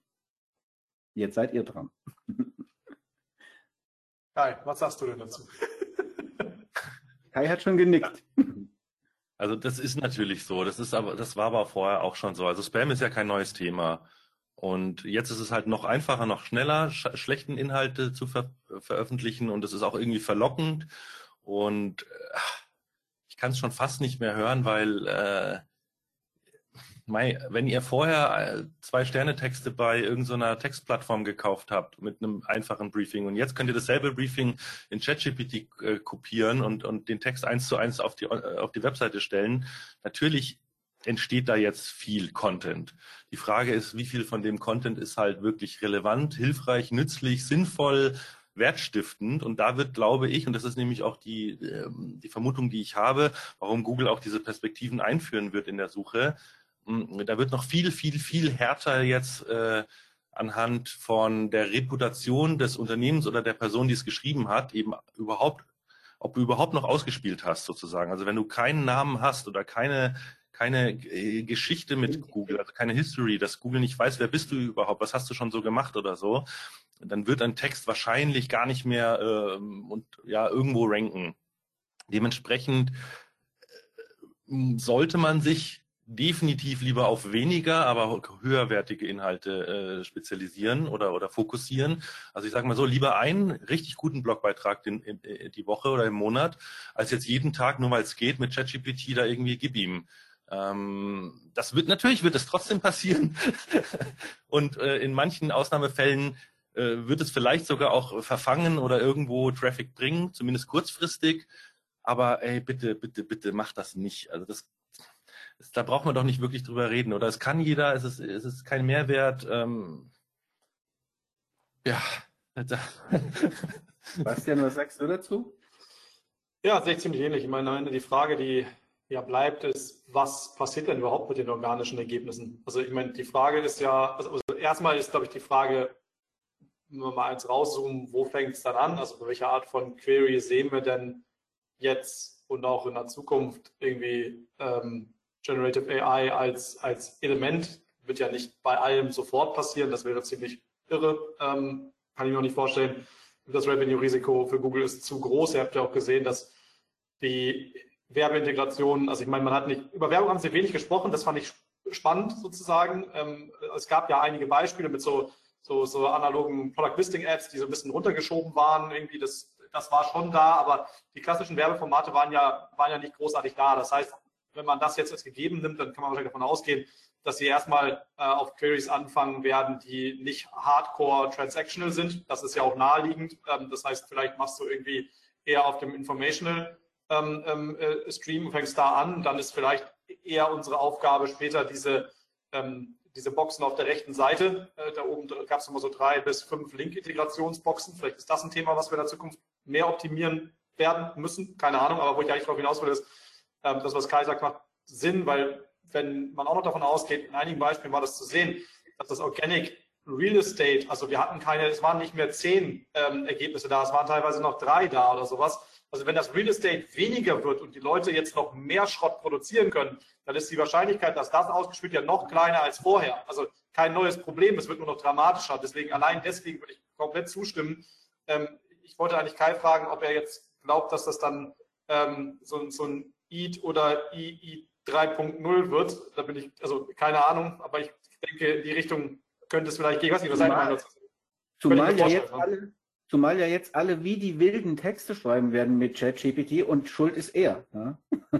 Ja. Also alleine das wird ja schon einen Content-Schock auslösen. Naja, aber wenn du das Buch liest, dann wirst du am Ende des Tages hochwertigere Inhalte damit äh, mit Unterstützung der KI schreiben. Guter Konter, guter Konter, Chapeau. Ähm, ich möchte euch aus meiner Perspektive, also da würde ich dir fast mal widersprechen, lieber Kai. Und zwar würde ich dir nur temporär widersprechen. Du hast ja gesagt, Leute, lasst es sein, ja, und Content und so weiter, das kann doch jetzt jeder. Was ich feststelle, und zwar hardcore im B2B-Segment, ist, dass diese Content-Plattformen, die es in jeder Branche so gibt, also ich sage jetzt mal, die Metallbauer haben im Durchschnitt so und so viel Content und Erklärungen und Dinge in ihrem Segment und damit bist du dann auch gut positioniert. Und was wir jetzt merken, ist gerade in den B2B-Segmenten, dass die teilweise schon Wettbewerber vorbeiziehen, plötzlich im Sichtbarkeitsindex enorm ansteigen.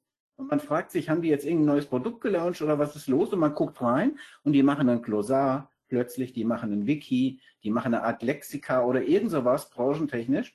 Natürlich ist es genau das, wo wir sagen, okay, was ist da der Mehrwert? Und ich sehe ja schon Bastians Augenbrauen, aber ich muss ja mal sozusagen, ich, ich mache kein Plädoyer dafür, Leute, macht jetzt alle ein Wiki, aber ich sehe in der Realität, dass genau das passiert. Und die Frage ist ja, sage ich dann als Entität, die in einem Search-Umfeld ist und gut positioniert ist im Moment, nö, das lasse ich einfach passieren. Oder sage ich, nee, ich mache eben auch äh, ein Ding. Grüße an Marco in Berlin, der, der das ja auch mal gepostet hat, was er dafür nimmt, um solche Seiten zu generieren und so. Ne? Also ich sehe es schon, ja, ich verstehe den Appell, Leute, lasst das sein, weil es ist eigentlich sind Content-Hülsen, ja. Aber auf der anderen Seite sehe ich schon die Notwendigkeit, weil es hier momentan viele machen. Ne? Ja, aber also da, ich muss das mal einordnen. Generell gebe ich dir natürlich schon recht. Es gibt Branchen, in denen ist, sage ich jetzt mal, das Wissen, was, also ich habe auch einen Kunden hier, der, der verkauft äh, Trapezbleche. Ähm, und der hat so viel, also die gerade die Berater, wenn jemand ein, ein Gartenhausdach planen will oder so, die haben so viel Wissen, das findest du nicht auf der Webseite. Das heißt, in so einem Fall macht es natürlich Sinn, wenn es jetzt erstmalig dem Unternehmen überhaupt ermöglicht, sinnvoll Inhalte zu, zur Verfügung zu stellen und, und, und online zu stellen, äh, um auch deren Kundschaft, sage ich jetzt mal, nicht nur aus der Suche abzuholen, sondern halt auch ein bisschen aufzuschlauen, dass sie einfach schon mal gehört haben, äh, was für Unterschiede gibt es im Material vielleicht und so weiter. Also es ist ja auch ein, ein Teil, den in der in der Customer Journey schon äh, abzuholen und weiterzubringen, dass sie vielleicht dann auch, wenn sie äh, eine Anfrage stellen, schon genau wissen, was sie wollen oder brauchen. Also das heißt, wenn der wenn der Content einen Mehrwert hat, äh, dann wie gesagt, ich, dieses macht es bloß nicht, war nur einfach gemeint im Sinne von äh, massenhaft jetzt sozusagen Inhalte, die auch schon da sind, einfach immer wieder, ähm, ja, lass mich mal eine, eine, schöne Analogie versuchen. Also zum, weil mit dem Blick auf Google, ähm, das kommt mir so vor wie in den Zeiten, als äh, es gab, ich weiß nicht wie viele tausend äh, Lyrics-Seiten, also Seiten, auf denen immer wieder die gleichen ähm, ja, Texte von, von, von Liedern, äh, Liedtexte veröffentlicht wurden. Und im Prinzip hatte keiner davon irgendwie was, was Uniques oder irgendwie hat was besser gemacht oder so. Dann gab's halt das, das klassische Link-Game, wer hat die meisten Links und die schnellsten Links gekauft. Äh, dann gab es welche, die haben ein bisschen versucht, mit einer Brand oder mit einer Oberfläche was zu machen. Ein paar waren innovativer, ein paar weniger. Die haben diese Generated Content noch mit reingemacht und so weiter. Und am Ende des Tages, was passiert? Google lizenziert die Daten bei einer Quelle, spielt sie selber aus. Und das Geschäftsmodell, damit irgendwie Suche zu machen, ist tot. Und äh, wenn jetzt quasi äh, aus einem Prompt ein Text entsteht und das ist quasi euer Mehrwert und äh, dann und in dem Prompt steckt nichts an, an einzigartigen Informationen oder Wissen oder Erfahrungen. Also spricht ja gar nichts dagegen, ähm, ChatGPT oder welche KI auch immer irgendwas schreiben zu lassen, aber dann sollte doch zumindest mein Input in dem Prompt irgendwas enthalten, was jetzt eben nicht an jeder Ecke rumliegt. Also nicht schreibe mir einen Glossar-Eintrag über, äh, weiß ich nicht. Äh, Atomkraft. Ja, genau, genau. Also, weil da, da, da gibt einfach, allein durch die Wikipedia gibt es halt dieses Thema. Ich würde jetzt auch heute nicht anfangen und ein Unternehmen äh, bauen, das sagt, wir bauen jetzt das nächste Lex, äh, Lexikon. Ich bin jetzt der neue, der neue Brockhaus 3.0 oder so. Das ist einfach ein Geschäftsmodell, das wird so nicht mehr funktionieren. Und das solltet ihr bedenken. Ähm, auf der anderen Seite, also ich baue gerade selber ein Unternehmen, was ausschließlich auf KI-generierten Texten basiert ähm, ist noch ein bisschen zu früh davon zu viel zu erzählen, aber es basiert einfach darauf, dass die KI nur an der Stelle für die Versprachlichung von Daten und Fakten, die ich selber unique er erhebe, sorgt. Also ich spare mir im Prinzip 30 festangestellte Autoren, die für alle Sprachen äh, Dinge schreiben. Aber natürlich muss ich etwas liefern, diesem Sprachmodell, auf Basis dessen dann verlässliche, nützliche äh, Informationen und Texte entstehen können. Und dann ist mhm. es ein ganz, was ganz anderes. Genau, also auch hier, wir müssen differenzieren und es kommt, da, es kommt darauf an. Also der Spruch der SEOs lässt sich auch bei KI anwenden. Es kommt drauf an. Hängt davon ab. Ja, also dann habe ich, wenn Bastian, du jetzt nichts mehr dazu zu sagen hast, ich habe noch eine sehr schöne Frage, finde ich. Die ist, die finde ich, ich finde die Frage clever und ich mag ja solche cleveren Fragen. Äh, habe mich auch schon selber gefragt, warum bin ich auf die Frage noch nicht gekommen? Mal gespannt, was ihr dazu sagt. Da kam aus der Audience die Frage, gibt es eigentlich eine Sperre in der Robots-Text für ChatGPT und andere KI-Tools? Finde ich total super, die Frage. Gibt's das? Also bitte das ja. Findet ihr ein Tutorial auf meinem Blog search-one.de. Sowohl ähm, also zum, für die neuen Plugins verwendet tatsächlich ChatGPT jetzt einen eigenen User Agent. Spannender wird es tatsächlich bei der Frage, bin ich in den Trainingsdaten und will ich in die Trainingsdaten? Ähm, da muss man ja ein bisschen mehr ausholen. Da geht es teilweise um den Common Crawl oder um andere die Frage wird auch sein, erpresst uns Google? Also wird Google irgendwann sagen, hier, wenn du uns aussperren willst für die KI, dann bist du auch automatisch natürlich für den Google-Bot aus dem Index. ähm, das ist nicht ganz, ist kein einfaches Thema, aber ChatGPT, vor allem mit dem, mit dem neuen Browsing-Model und auch den Plugins, gibt es definitiv einen Weg, den auszusperren. Okay. Dann direkt eine Frage aus dem Publikum dazu. Würdest du es empfehlen? Jetzt haben wir nur Kommt den Anfang an. gehört, Mario. Ich habe, ich habe gesagt, direkt eine Frage aus dem Publikum. Würdest du es empfehlen, den ähm, äh, ChatGPT auszuschließen oder auszusperren? Basti, willst du dazu was sagen? Ich meine, am Ende des Tages ist, geht das jetzt zurück zu dem Punkt, den du gerade, wie ich finde, sehr, sehr gut an dem äh, Beispiel des Mehrwerts ähm, auch dargestellt hast. Also wenn ihr etwas habt, was so einen riesigen Mehrwert bringt oder hat, äh, dass es nicht in einem Large Language Model landen sollte, dann kann man da sicherlich drüber nachdenken. Aber ich würde sagen, das ist bei den wenigsten ähm, Webseiten leider der Fall. Und von daher ist dann, ist, dann, ist dann die Antwort auch wieder relativ einfach. Also ich meine, ähm, ich, ich sehe halt irgendwie nicht so richtig den Sinn darin. Ähm, ich glaube, es ist momentan, also Stand heute wahrscheinlich sogar eher ein Nachteil, weil wenn du ähm, sozusagen im Browsing-Mode, also die würden dann auch im Interface dir sagen, dass sie auf, das, ähm, äh, auf die Seite nicht zugreifen dürfen aufgrund dieser, dieser, dieser Blockierung sozusagen. Naja gut, dann bist du eigentlich dabei. Also von daher frage ich mich immer so ein bisschen, was ist die Intention dahinter? Ich glaube, die müsste man genauer verstehen. Also pauschal zu sagen, würde ich machen, würde ich nicht machen, habe ich keine sinnvolle Antwort drauf. Es gibt, glaube ich, keine, keine schwarz oder weiß sozusagen. Mhm. Ähnlich wie beim Helpful Content Update wahrscheinlich auch 90 Prozent der Unternehmen sagen würden, wird dein Content gebookmarkt? Wahrscheinlich eher nicht. Ne? Das ist immer die Frage. Ne? Also äh, es hält ja nichts davon ab, dass der Nutzer auf die Seite geht, deinen Text rauskopiert und bei ChatGPT oder sonst wo reinkopiert. Und im Zweifel, vielleicht will sich jemand auch irgendwie was von dir zusammenfassen lassen, um es für seinen Chef als Kaufempfehlung oder so, dann wäre es sogar hinderlich für dein Geschäft, äh, es auszusperren.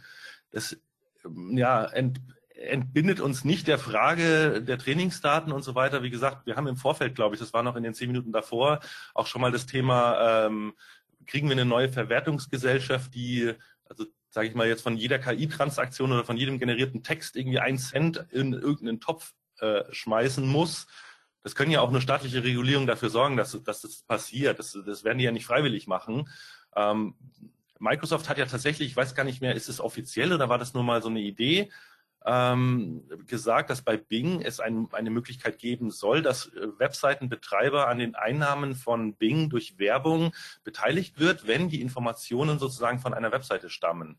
Also so, ein, so eine Art Cashback oder Revenue Share Modell würde ich mir halt für, für Google wünschen. Von mir sollen die alles von meiner Webseite irgendwie zusammenfassen, wenn es dem Nutzer hilft. Äh, wenn sie mir dann auch x Prozent von den Werbeerlösen in dieser Session oder so geben, warum denn nicht? Hm. Ich habe noch, eine, hab noch eine Folgefrage dazu. Ähm, äh, wie sieht es denn dann zum Beispiel aus mit Bildern, von denen ich nicht will, dass sie in die KI-Tools kommen? Gute Frage. Gab es ja auch in den USA schon, meines Wissens, schon Rechtsstreite, die ja. schon entschieden wurden. Da wurden ja auch schon Tool-Anbieter quasi vom Markt gefegt, weil sie definitiv ich sage ich sag das jetzt als Nicht-Anwalt und als äh, Laie, aber weil sie definitiv äh, juristisch nicht verwertbares Material gescannt hatten und daraus eigene KI-Modelle gerechnet haben oder, oder Grafiken. Und das Problem ist aber, in den USA ist die Rechtslage noch nicht eindeutig, weil es kann unter Fair Use fallen und das amerikanische Rechtssystem ist ja ein Case Law. Das heißt, es muss jetzt erstmal höchstinstanzlich äh, entschieden werden. Solange ist es fraglich. In Europa sieht es Gott sei Dank anders aus. Wir haben eine Ur Urheberrechtsnovelle gehabt. Da drin steht, dass ähm, alle Informationen, die im Internet sozusagen veröffentlicht wurden, die nicht ähm, also wo man nicht technisch verhindert, dass Bots darauf zugreifen, sprich die Robots.txt, dass dann automatisch Textmining äh, erlaubt ist. Dementsprechend, äh, das ist auch in dem Blogartikel, den ich vorhin erwähnt habe, auch mit drinnen, äh, müsstet ihr theoretisch sagen, alle Bots dürfen nicht bei mir auf die zu Webseite zugreifen und dann könnt ihr einzelne Bots wiederum erlauben, zum Beispiel den Google-Bot oder den Bing-Bot, wenn ihr den Traffic noch wollt. Ähm, und dann sollten zumindest legal operierende Unternehmen müssten sich daran halten.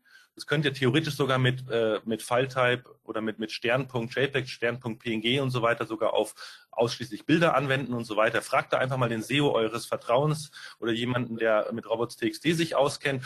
Oder auch lasst von ChatGPT euch eine Robots.txt schreiben. Dann würde ich aber sagen, seid wahnsinnig vorsichtig, weil wenn die dann falsch ist, kann es auch nach hinten losgehen. Also fragt lieber den SEO des Vertrauens oder die SEOin äh, des Vertrauens. Mhm. Wolfgang, ähm, wie wollen wir weiter vorgehen? Ich habe hier Fragen en masse, die gerade reinkommen. ja, dann fire away. Ja, dann stell doch einfach die Fragen. Ein Teil der Fragen, die ich hier vorliegen habe, erledigen sich automatisch. Ja. Ich habe auch passende Fragen zum Thema. Also ich würde einfach jetzt sagen, wenn du gerne welche vorlesen möchtest, dann bitte. Ja, also ich, ich, ich nehme es mal vorweg. Der Basti muss um 18 Uhr einen Flieger erwischen. Der genau. wird um 18 Uhr rausgehen.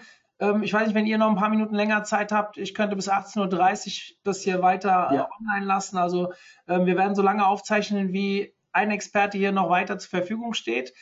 Ähm, nur, dass ihr es schon mal gehört habt. Ähm, ich fange einfach, ich lese einfach mal die nächste Frage vor. Ähm, bedeutet das auch, dass neue Autorinnen, äh, Aut AutorInnen beziehungsweise Websites eine schlechtere Position haben und künftig ihre Inhalte eher nicht mehr ranken werden? Und da gibt es eine zweite Frage, die da reinsticht. Ähm, oh, jetzt muss ich gucken, da kommt so viel rein, es wird unübersichtlich. Werden mit JetGPT erstellte Inhalte von Google schlechter gerankt? Das war die zweite Frage. Also den, die letzte hat Kai ja gerade schon mit dem Kopf schütteln ähm, äh, abgehakt sozusagen. Ich glaube, die kurze Antwort ist nein, hat dann wahrscheinlich viel damit zu tun, dass eine Erkennung auch gar nicht so einfach möglich ist, bis nicht möglich ist. Bei alten kleineren Modellen war es noch einfacher. Das hat wieder mit Wahrscheinlichkeiten zu tun. Sparen wir euch mal. Ich glaube, die, die kurze Antwort ist, äh, es gibt kein Auto-Degrading von irgendwelchen ähm, Inhalten, die aus einem LLM kommen, weil du sie so nicht ohne weiteres erkennen kannst. Ich glaube, der, das ist die einfache Antwort. Wenn, Kai, wenn du da noch eine Ergänzung ja. hast, dann dann gerne. Ja, aber absolut. Ich, Google hat nicht, auch gar kein Interesse daran. Die wollen erkennen, was sind Scheißinhalte und was sind gute ja. Inhalte. Ob die von einem LML kommen oder von einem, von einem schlechten Autor, ist egal. Also ja. macht und euch darüber jetzt, keinen Kopf. Genau, würde ich auch, also genau, einfach über die Sachen Gedanken machen, die, die, die wichtig sind. Das ist kein, kein Riesenproblem. Und äh, der, der andere Teil, den habe ich jetzt schon vergessen. Verdammt. Bedeutet das? Ich lese sie dir gerne nochmal vor. Ach ja. Ja, die Frage ist super. Die Frage ist super und das ist, glaube ich, also erstmal, glaube ich, ähm, äh, Beilein oder vorweggeschickt, äh, reine Spekulation natürlich, äh, weil wir bis jetzt ja nicht mal die neue SERP in irgendeiner Art und Weise oder die Experience, wie sie denn nun heißt, ja, ähm, äh, mal live gesehen haben und dann wird auch die sicherlich nicht ähm, fertig sein, in Anführungszeichen. Das heißt, die wird sich ja in den nächsten Wochen, Monaten, Jahren weiterentwickeln, wie wir das alles kennen. Aber ich glaube, man kann davon ausgehen, und das hat Kai ja vorhin auch schon beschrieben, dass dadurch, dass wir, also A haben wir weniger Real Estate, B haben wir, brauchen wir unterschiedliche, oder Google, unterschiedliche Perspektiven. Da hast du es natürlich als etablierte Autorität. Und das heißt, jemand, der schon lange da ist, der irgendwie schon wahrscheinlich in den letzten Jahren bewiesen hat, dass er oder sie eine Autorität ist, äh, ist sicherlich deutlich einfacher. Das ist ja für Google auch die sicherere Bank. Ja? Also wenn ich jetzt eine, eine NEC liste oder das, Grimm, das, das, das Grimmsche Block, ja, da wüsste ich schon, was ich nehmen würde. Ähm, und das ist wahrscheinlich nicht mein Block in dem Fall, das gibt es nämlich mal mehr. Egal. Also ihr wisst, was ich meine. Kleine Seiten, ich glaube, kleine Seiten werden es viel, viel schwerer haben. Äh, zumindest auf generische, große Begriffe. Ich will nicht sagen unmöglich, unmöglich ist in der Regel ja nichts, aber das ist, glaube ich, nochmal, wird nochmal schlimmer. Also der Wettbewerb im Sinne von den Aufwand, den ich da investieren muss, damit ich dann da noch großartig Traffic abgreife, bei weniger Real Estate, bei weniger Links, I don't know. Aber auch auch das ist ja auch nichts Neues. Also äh, genau. der, der PageRank, der im Kern von Google steckt, ist ja genau das. Ja. Und ja. natürlich hat Google so, es gab ja so einen Freshness-Bonus. Wenn ich mit einer ganz neuen Webseite an den Start gegangen bin, habe ich eine Zeit lang mal sehr gut gerankt und dann wurde ich wieder nach hinten gestuft. Das war einfach nur, weil eben sonst keine neuen Inhalte irgendwie in den Serbs oder neue Player gar keine Chance hatten. Was ähnliches wird natürlich äh, Google auch mal machen, dass auch mal ein neuer Autor oder eine neue Brand irgendwie äh, Vielleicht reicht es auch, je nachdem, ob sie es mitkriegen oder nicht, dass du halt äh, auf TikTok irgendwie mal einen Hype hast. Aber bis sowas sich in Google äh, äh, Vertrauen ummünzt, das, das dauert einfach. Ähm, und ein einmaliger, nur weil du mal einmal viral geht mit irgendwas, heißt es noch lange nicht, dass man in SEO gut ranken wird. Ähm, das Spiel wird umso interessanter. Also meine Hypothese dazu ist, was wir jetzt die letzten zehn Jahre gesehen haben im SEO, war ja, dass äh, große Brands dann sozusagen herhalten müssen. Also warum hat denn die Bild.de äh, ein Gutscheinportal oder Stern.de ein, ein, ein Produktvergleichsportal? Weil die halt eben das Vertrauen und, und die Stärke sozusagen der, der Brand oder der Domain wird halt geritten, um äh, ja damit SEO zu machen. Und ich kann mir vorstellen, es wird ein sehr, sehr interessantes Feld, wenn diese tatsächlich diese Autoren über die Perspektiven noch stärker in die äh, reinspielen, dann, dann werden wir ein, ein Influencer-Marketing im SEO sehen. Das heißt, ich werde jemanden bezahlen, damit er unter seinem oder seiner ähm, Autoren Autorität tatsächlich dann vielleicht mein Thema, meinen Inhalt, wie auch immer, pusht. Und da, da bin ich noch gespannt, inwieweit dann auch Google vielleicht Menschen, sage ich jetzt mal, ähm, auch wieder abwerten und verbrennen wird. Wenn ich jetzt zum Beispiel die ja, mich äh, höchst an den Höchstbietenden sozusagen versteigere und, und, jeden Artikel unter meinem Namen raushau, äh, nur weil derjenige mir, mir, keine Ahnung, einen Tausender äh, hingelegt hat oder so, ob ich dann, ob Google das auch nicht irgendwann erkennt und sagt, ja, Moment mal, das kann ja gar nicht sein oder wie auch äh, thematisch eng begrenzt äh, eine Autorität dann auch gilt. Das sieht man ja jetzt schon. Also ich habe eine Zeit lang sehr viel mit Expired Domains gemacht, also Domains, auf denen früher mal was drauf war, die wurden dann nicht mehr weiter äh, registriert. Ähm, die ranken nur in dem Thema, wo sie früher sozusagen bekannt dafür waren. Wenn du, wenn du versuchst, auch nur minimal links und rechts von dem Hauptthema der Seite irgendwas online zu stellen, dann funktioniert das nicht mehr. Das ging früher, früher war das super, da hast du eine Expired Domains genommen, keine Ahnung, es war irgendein ein Kongress von irgendwelchen Virenforschern und dann hat sich irgendein so äh, Viagra-Affiliate, äh, hat da Inhalte drauf gepusht und das Ding hat gerankt wie Hölle. Also die Zeiten sind längst vorbei und es wird, glaube ich, immer granularer und immer spezieller. Also wir haben. Aber wenn ich vielleicht noch mal den Blick, wenn ich den Blick mal aus der anderen Richtung drauf, also ihr habt ja jetzt sozusagen ein bisschen gesagt, ja, es wird für die, die nachwachsenden Marken oder die, der Content von jüngeren Seiten, der wird es schwieriger haben, bin ich komplett bei euch. Ich sehe es als Agentur. Wir müssen halt Kooperationen machen mit Ich sehe es als Agentur, sehe ich es eigentlich sogar fast ein Stück weit positiv. Gerade diese B2B-Kunden, die in ihrem Segment eine starke Marke sind, eine starke Entität sind, wo wir auch merken, wenn die markenbezogenen Content veröffentlichen, rankt der sehr schnell und auch meistens gut. Die haben natürlich sich über die Jahre auch an der Stelle eine Position erarbeitet, die vermutlich jetzt eher noch gestärkt wird. Bin ich komplett bei euch. Ja. Also das mit den Expired Domains fand ich cool. Der OMT war übrigens mal, ähm, bevor wir die Domain gekauft haben, eine Dentalfirma. Ah, okay. Eine OMT GmbH und Co. KG in Flensburg, die irgendwie Dentalzeugs verkauft. Und wir hatten tatsächlich ein paar Unilinks von irgendwelchen Medizineruniversitäten und so weiter. Gratulation doch mal SEO für Zahnärzte eine Landingpage zu bauen. Die geht ja, wahrscheinlich durch die Decke. Wir würden wahrscheinlich in dem Bereich viel besser punkten, ja, mag sein. ähm, äh, weitere Frage, die reinkam. Welches AI-Tool empfiehlt ihr aktuell, um eigene Fotos zu erzeugen? Also bei mir ist es so, ich habe eine Suite, würde ich jetzt gar nicht nennen wollen, äh, eine Produktsuite und ich glaube, es gibt so viele Möglichkeiten eigentlich. Also da müsste man jetzt sozusagen sieben, acht, neun Tools getestet haben, um herauszufinden, was wo am besten ist.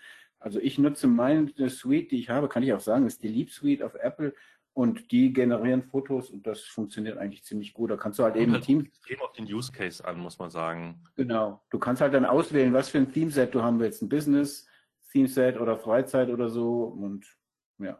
Also was man sich wirklich anschauen sollte, finde ich, weil es auch ein einfacher Zugang ist, ist Midjourney. Äh, vor allem die V5 hat wirklich nochmal einen großen Sprung nach vorne gemacht. Da braucht man einfach nur ähm, einen, einen Chat-Klienten, nennt sich Discord, einfach einen Account registrieren, mal draufgehen, kann man kostenlos testen oder dann eben mit einem bezahlten Account. Ich glaube, es geht bei 10 Dollar im Monat los. Und das Ding ist echt abgefahren. Also man soll es auf jeden Fall mal ausprobiert haben. Einfach mal, um zu checken, was geht, mit ein paar Prompts rumspielen. Man findet einfach mal nach Midjourney Example Prompts suchen, ähm, sich ein bisschen inspirieren lassen. Ja, äh, für den Einzelfall kann man es, glaube ich, so pauschal gar nicht beantworten. Mhm. Okay. Ja, auch da vielleicht nochmal die Props an die Bing KI. Die hat auch einen Bild Creator, Picture Creator heißt das Ding, glaube ich. Ist jetzt, ja, also man kann man auch mal mitspielen. Und äh, ich finde auch immer sehr cool, dass man zum Beispiel bei Midjourney auch die Prompts sehen kann. Da gibt es so einen Marktplatz, so eine Art ja. Marktplatz, dann kannst du dir die tollsten Bilder anschauen und kannst da lernen, wie die Leute den Prompt abgesetzt haben. Also da auch nochmal äh, ja, auf dem Discord-Server siehst du sogar alles, was vorbeirauscht. Also wenn du nicht zahlender Kunde bist, ist alles public. Das heißt, du kannst dich einfach einloggen und einfach nur sehen, was die genau. Leute gerade so generieren lassen, inklusive Prompting. Genau, da siehst du auch die Lernkurve. Also die generieren was, genau. dann siehst du, die Bilder sind Schrott, dann geben sie den Prompt nochmal ein und dann siehst du genau, aha, okay. Dann wird der Prompt also, immer länger und immer komplexer genau. und genauer. Genau. Ja, das ist echt Aber cool. Mario, wenn ich kurz eine Frage zwischenschießen darf, die passt nämlich ganz gut aus der Audience, die wir vorher schon hatten, fand ich auch eine witzige Frage, nämlich genau an euch beide. Welches KI-Tool nutzt ihr momentan am liebsten und warum? Bastian? Das ist jetzt eine schwierige Frage, ehrlich gesagt. Ähm, also deswegen, weil es irgendwie auch nicht so, ich habe nicht so eins, ehrlich gesagt. Das geht wieder so ein bisschen zu dem. Ja, das ist so, das ist so die Frage anders, Bastian. Die Frage, mit welchem KI-Tool hast du in den letzten zwei Tagen am meisten gearbeitet? Also ich würde jetzt fast Otter sagen, oder? Es nimmt dir doch am meisten Arbeit ab, oder? Also ich wollte gerade sagen, ich glaube, Otter ist wahrscheinlich eins von denen, was ganz, ganz, ganz vorne dabei ist tatsächlich. Ähm, geht aber leider nur für englischsprachige Konversationen wirklich gut. Also die Spracherkennung auf äh, Nicht-Englisch ist grauselig, aber es ist halt geil, weil ähm, es macht irgendwie Screen Capture. Ähm, du hast die unterschiedlichen Teilnehmer. Du kannst damit ja in jedes Meeting joinen, also Teams und keine Ahnung, äh, Zoom und, und sonst was das ist schon ein großer Timesaver. Also da, der wird wahrscheinlich von der Usage tatsächlich momentan, wenn ich mir die letzten zwei Tage anschaue, Montag, Dienstag sind meine schlimmsten Tage, das sind nur Termine, äh, ich sitze quasi nur vor, diesem, vor der Kamera hier irgendwie. Wahrscheinlich würde ich die meiste Outzeit gehabt haben, aber ansonsten wird es, und das ist leider dann ähm, sozusagen, aber trotzdem nicht mein Lieblingstool, am meisten genutzt habe ich wahrscheinlich Bart tatsächlich, äh, weil ich mir übers Wochenende fest vorgenommen habe, endlich mal ein bisschen mehr damit rumzuspielen, um dann zu wissen, was alles nicht funktioniert. Und jetzt habe ich keine Lust mehr. Aber das, war so, das waren so meine beiden letzten Abende tatsächlich, wo ich da relativ viel Zeit für. Ich habe so ein paar Präsentationen, die ich bauen musste oder wollte und äh, ich brauchte ein bisschen. Hast hoffentlich eine Kiste Wein dazu. Ja, das war schon, das war schon hart an einigen Stellen. Dann sagst du halt irgendwie, gib mir ein Hotel in Berlin am Hauptbahnhof äh, vom, vom 31. auf den, auf den 1.6. und ich kriege halt irgendwie Hotels am, am Flughafen drei Tage später für fünf Tage. Und ich denke, was ist das für ein Mist? Was, was soll ich damit? Ja? Also, Dein Wochenende mit war hart. Halten ja, wir das einfach. Bad war wirklich hart. Das war wirklich kein Neues, sag ich dir ganz ehrlich. Also das ist schon, da muss etwas was passieren. Ja. So, Kai, jetzt aber du. Ja, also ich persönlich nutze tatsächlich am meisten die GPT-4 API, weil ich baue mir selber Tools, ich baue mir einen eigenen Tool-Stack, ich baue mir Workflows, also das, alle Tools sind irgendwie schön und gut, aber da, ja, da habe ich es nicht in der Hand sozusagen. Und ich lasse mich immer inspirieren. Also zum Beispiel AutoGPT hat mich inspiriert, eben jetzt dieses neue Projekt, was ich gerade habe, nochmal eine ganze Ecke krasser zu automatisieren. Ähm, das, so weit wäre ich vorher wahrscheinlich nicht gegangen. Ähm, zum Beispiel, was ich gebaut habe, kann ich einfach mal verraten. Ich weiß nicht, vielleicht veröffentliche ich es auch. Ähm, ihr könnt ähm, mit GPT-4, äh, ja, haben wir ja schon gehört, Rollen, ähm, ist ja so ein übliches Prompting ist, du bist ein so und so und du sollst das und das tun. Wenn ihr jetzt zwei Instanzen nutzt, die eine ist quasi der Schreiber, der, der äh, Autor und die zweite Rolle ist dann quasi der, der Lektor oder, oder die Lektorin oder der Editor, und dann kann man einfach mal hin und her spielen sozusagen. Hier, das ist geschrieben, guck dir das mal an, du bist jetzt Lektor, was würdest du verbessern? Die Infos nimmst du wieder, gibst sie wieder dem, dem der Autorrolle, verbessere mal den Text nach dem Input von Tralala. Und das machst du zwei, dreimal hin und her, dann werden die Inhalte auf einmal nochmal ein ganz anderes Level besser weil ähm, es gibt so ein, so ein Ding, das steht auch im Buch äh, schön ausführlich erklärt, äh, das sind vorwärtsgerichtete Modelle, GPT. Das heißt, deshalb können die auch zum Beispiel schlecht Witze erzählen. Also die wissen am Anfang, wenn sie anfangen, einen Witz, zu erzählen, wissen sie noch nicht, wie die, wie die Pointe endet, genau, und können gar keinen witzigen Spannungsbogen aufbauen. Äh, und das kann man, da bin ich über Zufall eben über AutoGPT drüber gestolpert, Ähm, oder wenn es einen Fehler macht, kannst du GPT-4 mittlerweile sagen, nein, das stimmt nicht. Und plötzlich ja. ist es in der Lage, selbst den Fehler zu erkennen und es richtig zu machen. Aber es geht eben nur, wenn man eben so eine Art iterativen Prozess baut. Und deshalb baue ich mir da gerade so ein paar eigene, eigene Tools auf. Es ist super spannend. Ähm, ja, wird, wird, aber wie gesagt, es ist nur noch eine Frage der Zeit. Dann kommt es sowieso in alle, in alle kommerziellen Tools. Ähm, mit den Plugins geht Wobei das Spezielle geht jetzt noch nicht. Aber da, da kann ich, kann der auch einfach mit zwei ChatGPT-Fenstern machen. Mach zwei Fenster auf. Dem einen sagt er, hier, du bist jetzt der, der Autor, schreib mal was. Der andere ist der Editor. Und dann müsst ihr es halt hin und her kopieren. Macht das mal, das ist super, super spannend. Oder eben, wenn was Komisches bei rauskommt, nicht gleich verwerfen und, und neu probieren, sondern sagt dem Modell mal, nee, das ist nicht richtig oder sagt ihm sogar, was nicht richtig ist. Dann ist GPT-4 äh, schon also es ist wahnsinnig. Ich bin teilweise von den Socken, was das Ding kann. Also. Also ist deine Antwort, deine Lieblingstools sind im Prinzip die, die du gerade selber baust. Ja, ja die GPT-4 API ist mein Lieblingstool. Okay. Genau. Ich habe noch eine Frage, die würde ich gerne noch stellen, bevor der Bastian uns verlassen muss. Das ist ja gleich. Ähm, ich finde die Frage nämlich wichtig und ich finde es auch ein Thema, das wir noch nicht besprochen haben. Ich weiß nicht, ob ihr so eine Antwort einfach raushauen könnt, aber ich stelle es einfach mal. Ich finde es eine super Frage. Die Frage aus, Audi aus dem Auditorium kam, wie können Unternehmen sicherstellen, dass sie ethisch verantwortungsvoll mit den Daten umgehen, die von AI-Tools gesammelt werden? Mhm. Das ist ja so ein bisschen das Robots-Texting auch, ja. Also schließe ich mich aus oder lasse ich es zu? Die ethische Frage und die moralische Fragen sind natürlich ein Brett. Da müsste man einen eigenen Deep Dive zu machen wahrscheinlich, aber trotzdem wäre mal eure Perspektive so in in three sentence, so ungefähr. Und Bastian, vielleicht fängst du an, weil du musst ja gleich ja, äh, Wetten also, das mäßig. Ich, ich habe immer gedacht, vielleicht moderiere ich mal so wie ein Wetten das, wo dann der Star irgendwie zum Flieger muss. Yes! Jetzt ist es soweit. ja, also ich glaube, es ist ja mein, mein, mein Poor Planning. Also so, sorry, sorry dafür. Ja, äh, kein Ding.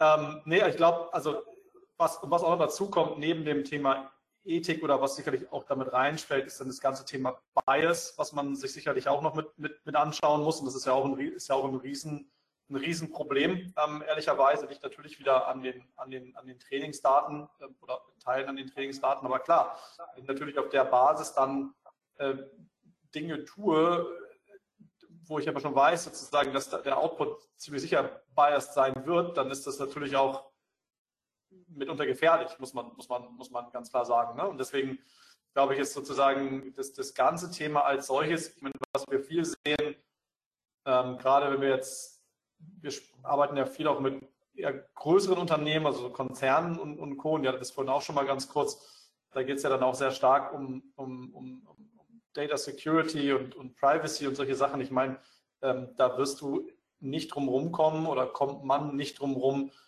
diese Modelle auch dann als äh, self-hosted sozusagen on-premise zu, zu, betreiben. Alles andere ist halt, geht einfach überhaupt aus Compliance-Gründen gar nicht. Und dann ist eben genau der Punkt erreicht, wo man sich eben auch fragen muss, ähm, oder wo sich dann Unternehmen auch fragen, kann ich überhaupt auf einen Korpus setzen, der irgendwie öffentlich erhoben worden ist, oder muss ich meinen eigenen Korpus ähm, äh, am Ende des Tages generieren. Ja, also ihr habt ja vorhin auch Beispiele genannt, wo Daten herkommen können, ob das ein Knowledge Base ist oder was auch immer, sei mal dahingestellt. Aber ich glaube, man muss da sehr, sehr genau hinschauen, ähm, weil es kann ja nicht einfach der Versicherer äh, sonst was jetzt einen, einen Public LLM einsetzen, wo nicht klar ist, wo die Daten herkommen, weil dann hast du, da hast du ja unfassbare Probleme, über die wir jetzt am besten im Detail sprechen sollten. Also, aber man muss es, glaube ich, verstehen. Und der andere Punkt ist das, was äh, vorhin ja auch schon erwähnt wurde, die Tatsache, was gebe ich da für Daten rein? Also nicht nur, was sind für Daten drin und was bekomme ich raus, sondern was gebe ich auch für Daten rein. Auch das ist ja ein Thema. Wir werden uns aber, glaube ich, damit abfinden müssen, zumindest ähm, temporär, würde ich denken, dass wir ja, in einer Art Grauzone leben. Ne? Also ihr habt es ja vorhin noch an anderen Beispielen äh, erwähnt. Also heißt, da gibt es Rechtsstreite, die sind noch nicht zu Ende gefochten. Da sind Rechtsstreite, die vielleicht auch noch kommen werden. Ähm, da sind Rulings, die noch Instanzen höher rollen müssen. Also für den oder diejenigen, die jetzt sagen, ich brauche heute, aus welchen Gründen auch immer, eine 100% bulletproof, rechtssichere Einschätzung, die wird euch auch kein Anwalt geben können. Und dann ist die Antwort, kann man nicht machen. Also ich glaube, das, das ist das, was ich meine mit, mit, mit, mit Grauzone. Ähm, natürlich immer wahrscheinlich unter der Betrachtung von, also unter der vernünftigen Risikoperspektive, Schrägstrich Bewertung. Ähm, aber das wird sich, glaube ich, momentan nicht furchtbar viel anders machen lassen. Ähm, mhm. Das ist der, mein, mein, Blick auf, dieses, auf das Thema Sicherheit, Privacy, ähm, ähm, Bias. Da, da, sind viele Probleme, die noch ungelöst sind. Mhm. Ich habe an der Stelle tatsächlich einen Tipp, weil du gerade gesagt hast, die Versicherungen und so weiter. Es gibt ein äh, deutsches KI-Startup namens äh, Aleph Alpha. Und die mhm. haben ein Sprachmodell, das heißt Luminous. Und es hat nicht nur die Möglichkeit, es on-premise zu betreiben, also tatsächlich in seinem eigenen Netzwerk komplett entkoppelt vom Internet und allem anderen.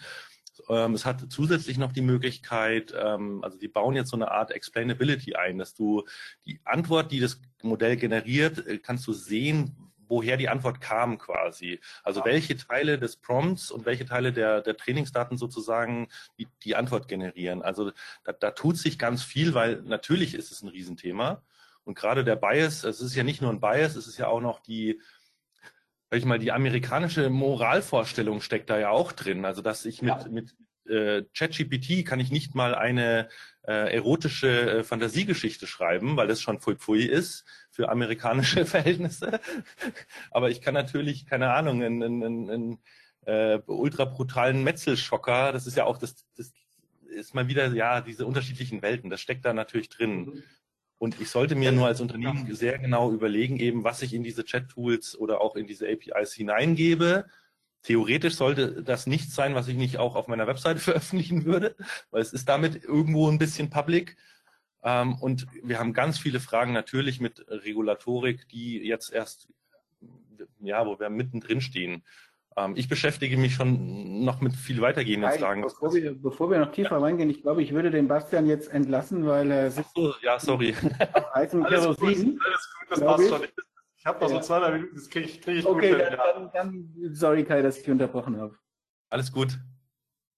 Der Mario wollte noch irgendwas sagen, aber Mario nicht. Mario, du bist noch still oder stumm? Ja. Ja, ich hatte Probleme mit meinem Mikro. Ähm, eine Minute bevor will ich noch ganz kurz einen Live-Test machen heute hier. Und zwar, bei uns ging heute die Überlegung am Essenstisch rum, weil JetGPT sich ja, äh, JetGPT, das, äh, das KI-Thema sich so rasant entwickelt. Ähm, die Frage an die Community, haltet ihr Interesse daran, das muss auch nicht immer mit den drei sein, einmal im Monat so, ein, so eine QA-Session zu basteln? Ähm, gebt mir gerne im Chat Bescheid oder über info.omt.de. Wir würden das für euch zur Verfügung stellen. Ähm, wenn ihr da Interesse habt, wir können auch immer mal neu Gast einladen. Natürlich haben die drei, die heute hier sind, Vorrecht. Ja, ähm, die dürfen natürlich immer dabei sein. Ich würde es auch auf drei Köpfe begrenzen. Also wenn ihr das für interessant haltet, ähm, ihr, hört, ihr hört raus, die beiden, ähm, Wolfgang will ich gar nicht rausnehmen, aber Wolfgang gibt ja das Wort meistens auch an die anderen beiden, ähm, sind sehr nah dran, was so die Entwicklung angeht. Ähm, wir haben ja mit Marc Durstewitz, den ihr vielleicht bei der Tourkonferenz gesehen habt, noch jemanden, der ohne Online-Marketing-Perspektive da drauf schaut, ähm, da ist es immer ein bisschen problematisch, weil sein Unternehmen auch viel an dem Thema arbeitet, dass er nicht immer so darf oder beziehungsweise auch zeitlich nicht kann ähm, und auch nicht über alles sprechen darf. Aber den kann ich vielleicht auch das eine oder andere Mal gewinnen, sodass wir vielleicht auch die Fragen jetzt, es kommen so viele Fragen gerade heute rein. Ähm, wir hatten zwar im Vorfeld über LinkedIn mal gefragt, da kam nicht so, da kam auch einiges und Wolfgang hat ja auch noch ein paar. Ähm, genau. Ähm, ich habe hier jetzt ganz viele bekommen, die können wir auch sammeln. Und wenn wir sie heute nicht beantwortet bekommen, könnten wir die ja fürs nächste Mal dann mit aufnehmen. Ähm, ich sehe schon, ich brauche gar nicht weiterreden, nur ihr habt es jetzt alle gehört. Ich kriege gerade die sehr stark gewundert, Mario, wenn da ein Nein gekommen wäre. Das hätte mich sehr stark. Was? Wenn das hätte mich sehr stark gewundert, wenn auf diese Frage ein Nein gekommen wäre Nein, oder keine Ja. Aber es hätte ja keine Antwort drauf kommen können. Und das wäre für mich ja. Nein gewesen. Aber ihr könnt aufhören zu äh, schreiben, weil sonst macht ihr mir mein Chat hier komplett kaputt. ich finde die Frage. ähm, äh, also wir werden das auf die Beine stellen. Ich werde mit den drei natürlich auch sprechen und dann gucken wir mal, ob wir irgendwann, das muss ja nicht sofort sein, aber irgendwann ein regelmäßiges ähm, äh, äh, äh Da können wir es auch gleich auf Twitch machen, dann haben wir einen richtigen Chat. Ja, ja das wäre schön. Wir reden drüber. Ich bin äh, äh, jetzt, Basti, Oder erstmal von meiner Seite vielen Dank, dass du dir die Zeit genommen hast und wir machen Sehr dann Tick weiter. Prima, viel Spaß euch. Danke ihr. Schönen Feierabend. Ja. Guten Flug. Danke. So, Wolfgang, du oder ich? Nächste Frage. Wie du möchtest, Mario. Du. Okay, ich habe noch zwei, die thematisch ganz gut vorhin zu dieser, ja, zu dieser Rechtsfrage passten, die du hattest. Und ich lese die einfach mal beide vor, Kai. Und glaube ich, können wir auch zusammen im Kontext drüber reden. Die eine Frage ja. ist, mich würde das Thema Datenschutz interessieren. Wie ist denn die rechtliche Lage in Klammer Vergleich Italien äh, mit dem Blick auf DSGVO-Konformität und was sind die aktuellen Schwachstellen von ChatGPT? Also so DSGVO und ja. Italien, Sperrung und so weiter. Das war die eine Frage. Und die zweite, die da meines Erachtens ganz gut zu passt, ist, wenn ich Content über ChatGPT generiere und veröffentliche, wem gehören dann eigentlich die Urheberrechte? Und das ist ja. ja auch eine Frage, die permanent kommt. Also insofern, vielleicht kannst du da mal was zu sagen. Ja, sehr gerne. Es sind beides Themen, die ich im Buch beantwortet habe, deshalb habe ich mich damit auch beschäftigt. Aber ich muss davor zu sagen, Disclaimer, ich bin kein Anwalt, das ist keine Rechtsberatung, das genau. ist alles nur mein, meine Einschätzung der Dinge. Ähm, es ist auch nicht ganz einfach, muss man dazu sagen. Also Thema eins äh, DSGVO. Italien hat es ja, äh, sage ich mal, durchgezogen als einziges Land in der EU und hat ChatGPT gesperrt, weil sie sich eben nicht an die DSGVO gehalten hat, äh, haben.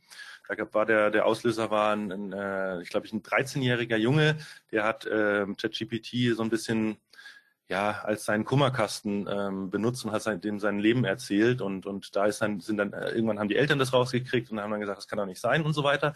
Ähm, long story short, mittlerweile gibt es die Möglichkeit, in den Einstellungen von ChatGPT zu sagen, das, was ich dir jetzt sage, soll nicht zu, zu Trainingszwecken verwendet werden. Das kann man einstellen. Ähm, in den Business-Accounts, die bald kommen sollen, ist es sogar die Standardeinstellung. Ähm, und jetzt ist eine, soweit ich weiß, Altersverifikation vorgeschaltet, wenn ich mir einen Account registriere. Also und ja, so wie, wie bei TikTok darfst du dich ja auch angeblich äh, unter 13 eigentlich nicht an, anmelden äh, oder, oder WhatsApp. Ähm, also sie erfüllen jetzt mittlerweile tatsächlich die, die europäischen, ähm, ja, die, die Datenschutzbestimmungen. Natürlich kann man sich immer fragen, was machen Sie denn mit den Nutzungsdaten, aber ihr solltet, deshalb habe ich das vorhin schon gesagt, also ihr solltet in ChatGPT nichts rein kopieren, schreiben oder sonst irgendwas, was ihr nicht so auch im Internet veröffentlichen würdet. Das ist genauso wie, ihr solltet nicht äh, irgendwelche Nacktfotos oder Partykotzfotos auf sozialen Medien veröffentlichen, wenn ihr nicht wollt, dass die irgendwann mal äh, jemand sieht, der sie nicht sehen soll. Diese Grundrecht, äh, Grundregel gilt weiterhin. Ähm, die zweite Frage. Ich sage immer ja. zu meinen Kindern, ich habe zu denen gesagt, meine eine Tochter der 23, ich sage der 16-Jährigen, sage ich immer noch, poste nichts, schreibe nichts öffentlich, was du nicht auch an die Haustür hängen würdest. Genau. Wenn es dir recht ist, dass die Nachbarn lesen können, dann kannst du es auch online stellen, ja. Aber wenn das zu geheim ist, dann lass es bitte. Ne? Genau, genau. Oder kümmere dich eben drum, dass du wirklich eine KI, die bei dir lokal auf dem Rechner läuft. Also es geht zum Beispiel auch, ihr könnt ähm, das Stanfords Alpaca-Modell, das ist quasi eine, eine Open-Source-Variante von Metas äh, Lama-Modell. Das kann man mittlerweile lokal auf einem Gaming-PC mit einer Gaming-Grafikkarte äh, zum Laufen bringen, habe ich auch hier. Ähm, dann kann keiner mitlesen und mitspeichern und so weiter und ihr habt die Datenhoheit. Also das geht auch. Ähm, genau. Die zweite Frage war eben, wer hat denn die Rechte? Und das ist eine tatsächlich sehr interessante und noch komplexere Frage. Also es ist so, das ist eine urheberrechtliche Frage. In Deutschland ist es eigentlich so, im Urheberrechtsgesetz steht, dass äh, um ein Urheberrecht ähm, ähm, über, dass es überhaupt entsteht, sozusagen das Recht, äh, muss es einen kreativen, schöpferischen Akt eines Menschen geben. Ähm, das heißt, ein nur von der KI generiertes Bild oder Text hat kein Urheberrecht. Das heißt, es ist im Prinzip gemeinfrei. Das heißt, ein Text, den ich mit ChatGPT schreibe und auf meine Webseite stelle, kann theoretisch jeder nehmen und bei sich veröffentlichen und ich kann gar nichts dagegen tun.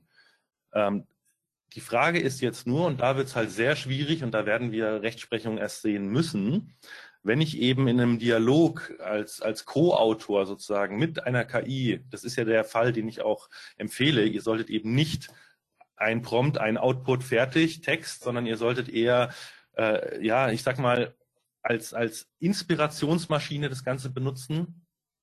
Ähm, und dann ist es gar nicht mehr so, so, so, so einfach zu beantworten, wie viel Prozent des Textes ist, stammt dann am Schluss überhaupt noch von der KI. Wenn ich mich halt eben inspirieren habe lassen, wenn ich mir vielleicht Einleitungssätze generieren habe lassen, wenn ich mir, keine Ahnung, eine Gliederung oder einen Gliederungsvorschlag nur über, äh, äh habe Teile davon übernommen, habe selber wieder was dazu geschrieben. Also mir hilft es auch, der Wolfgang hat es vorhin gesagt, so dieses weiße Blatt-Syndrom. Da liebe ich ChatGPT, weil ich lasse es einfach mal irgendwas schreiben und entweder ist es schon ganz gut und ich übernehme einen Teil davon Oder es ist halt hanebüchener Schwachsinn, aber dann weiß ich sofort, was ich sagen will, weil ich muss es ja richtig stellen. Und schon habe ich keine, also ups, ich habe keine Schreibblockade mehr, seit es ChatGPT gibt.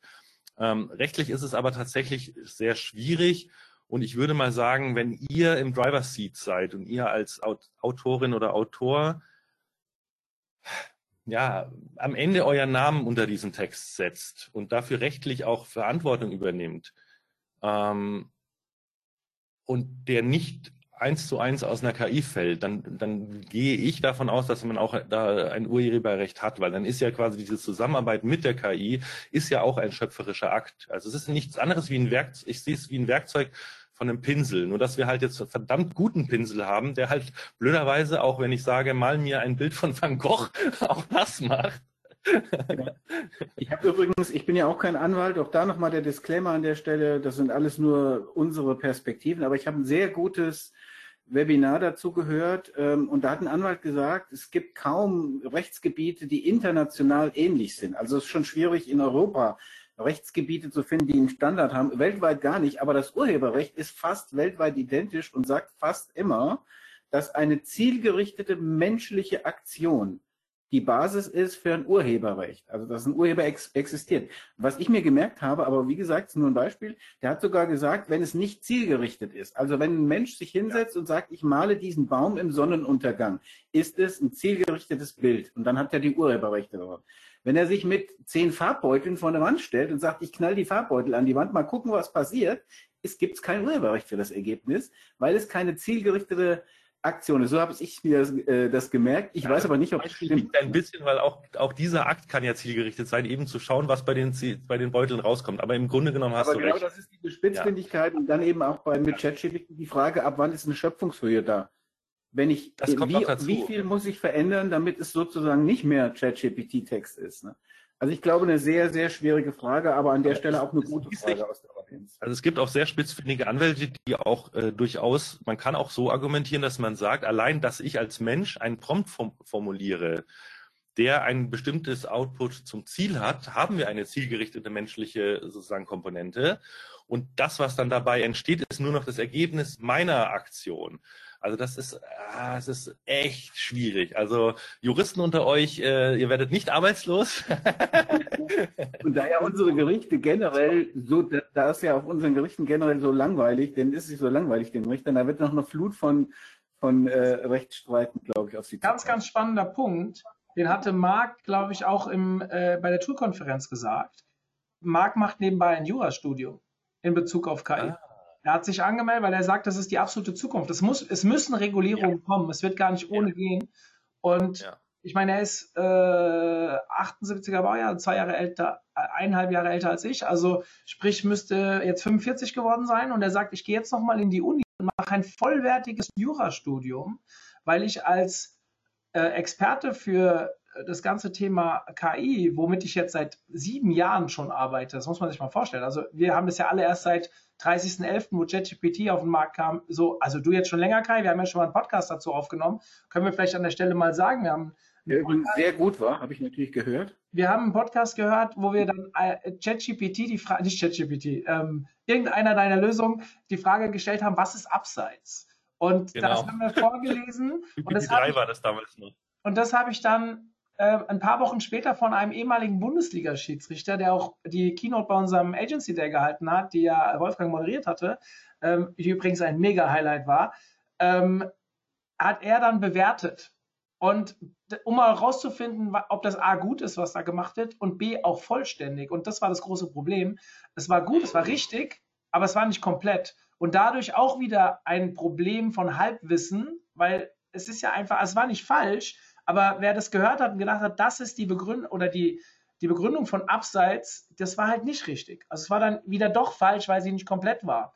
Und es gibt halt acht Gründe, die äh, äh auf Abseits hinwirkend. Ähm, äh, Aber deshalb finde ich es eben genauso wichtig zu verstehen, wie diese Modelle wirklich funktionieren, weil nur dann kann man sozusagen sowas erkennen und auch Strategien finden, damit umzugehen. Du kannst beispielsweise in, in einfach ähm, danach hätten wir fragen können, ist das denn schon alles oder gibt es Ausnahmen? Wenn man das macht, mhm. kann das Modell auch wieder richtig antworten. Aber das muss ich halt wissen. Und genau das ist es halt.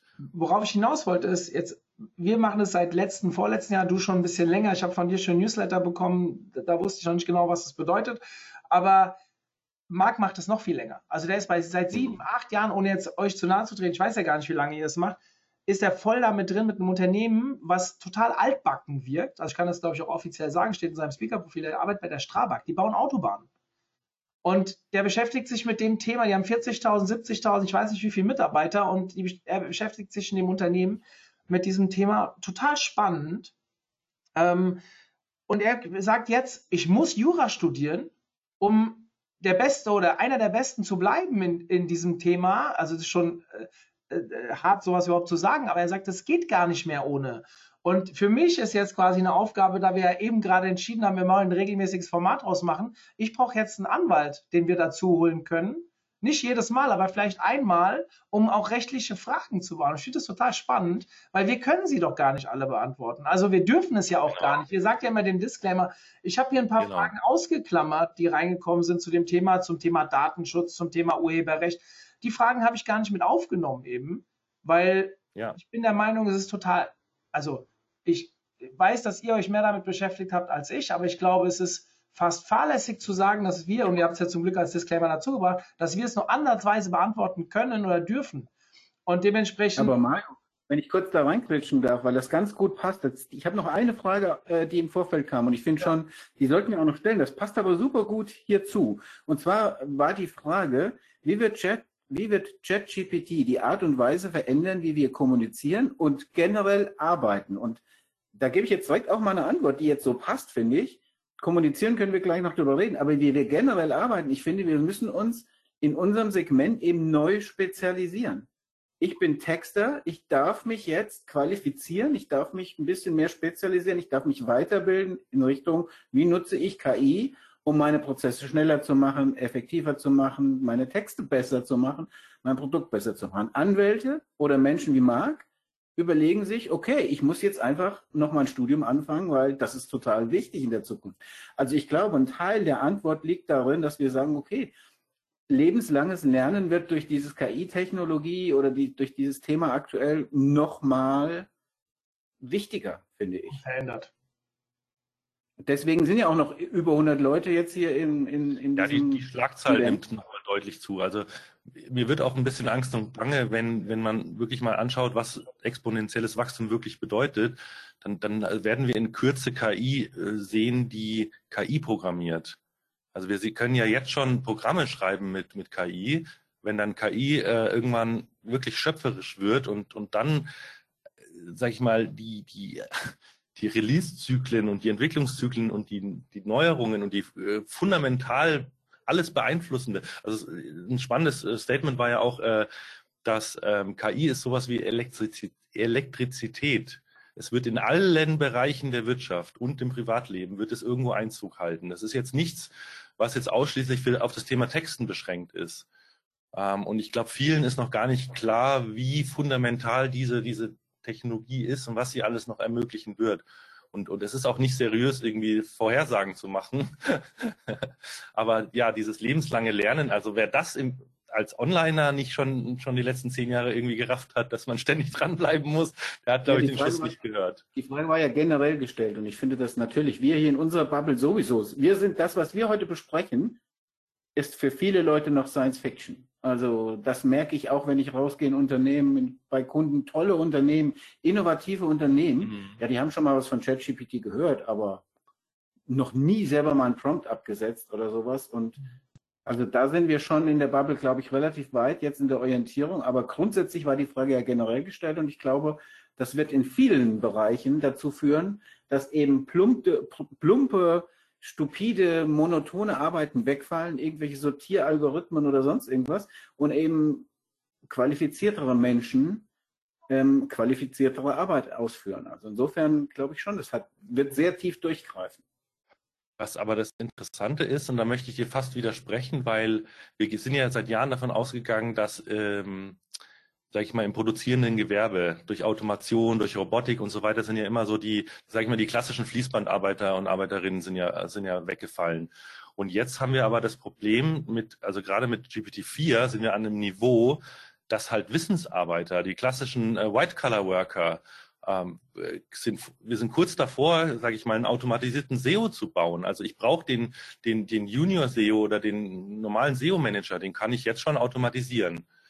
Ähm, es bleibt sehr wenig, sage ich jetzt mal, übrig, was die KI noch nicht kann äh, in, in diesen Bereichen. Und darauf müssen wir uns dann fokussieren und dann die KI einsetzen, um unsere Produktivität zu steigern zum Beispiel. Das, das ist halt viel wichtiger, glaube ich, ähm, als dass jetzt ganze Rollen oder, oder Berufsbilder wegfallen. Es wird in jedem Beruf, in jedem Tool, ich habe es auch vorhin schon gesagt, in jedem, in jeder Softwareanwendung wird KI der einen oder anderen Form mit reinkommen und irgendwas besser, einfacher, schneller machen.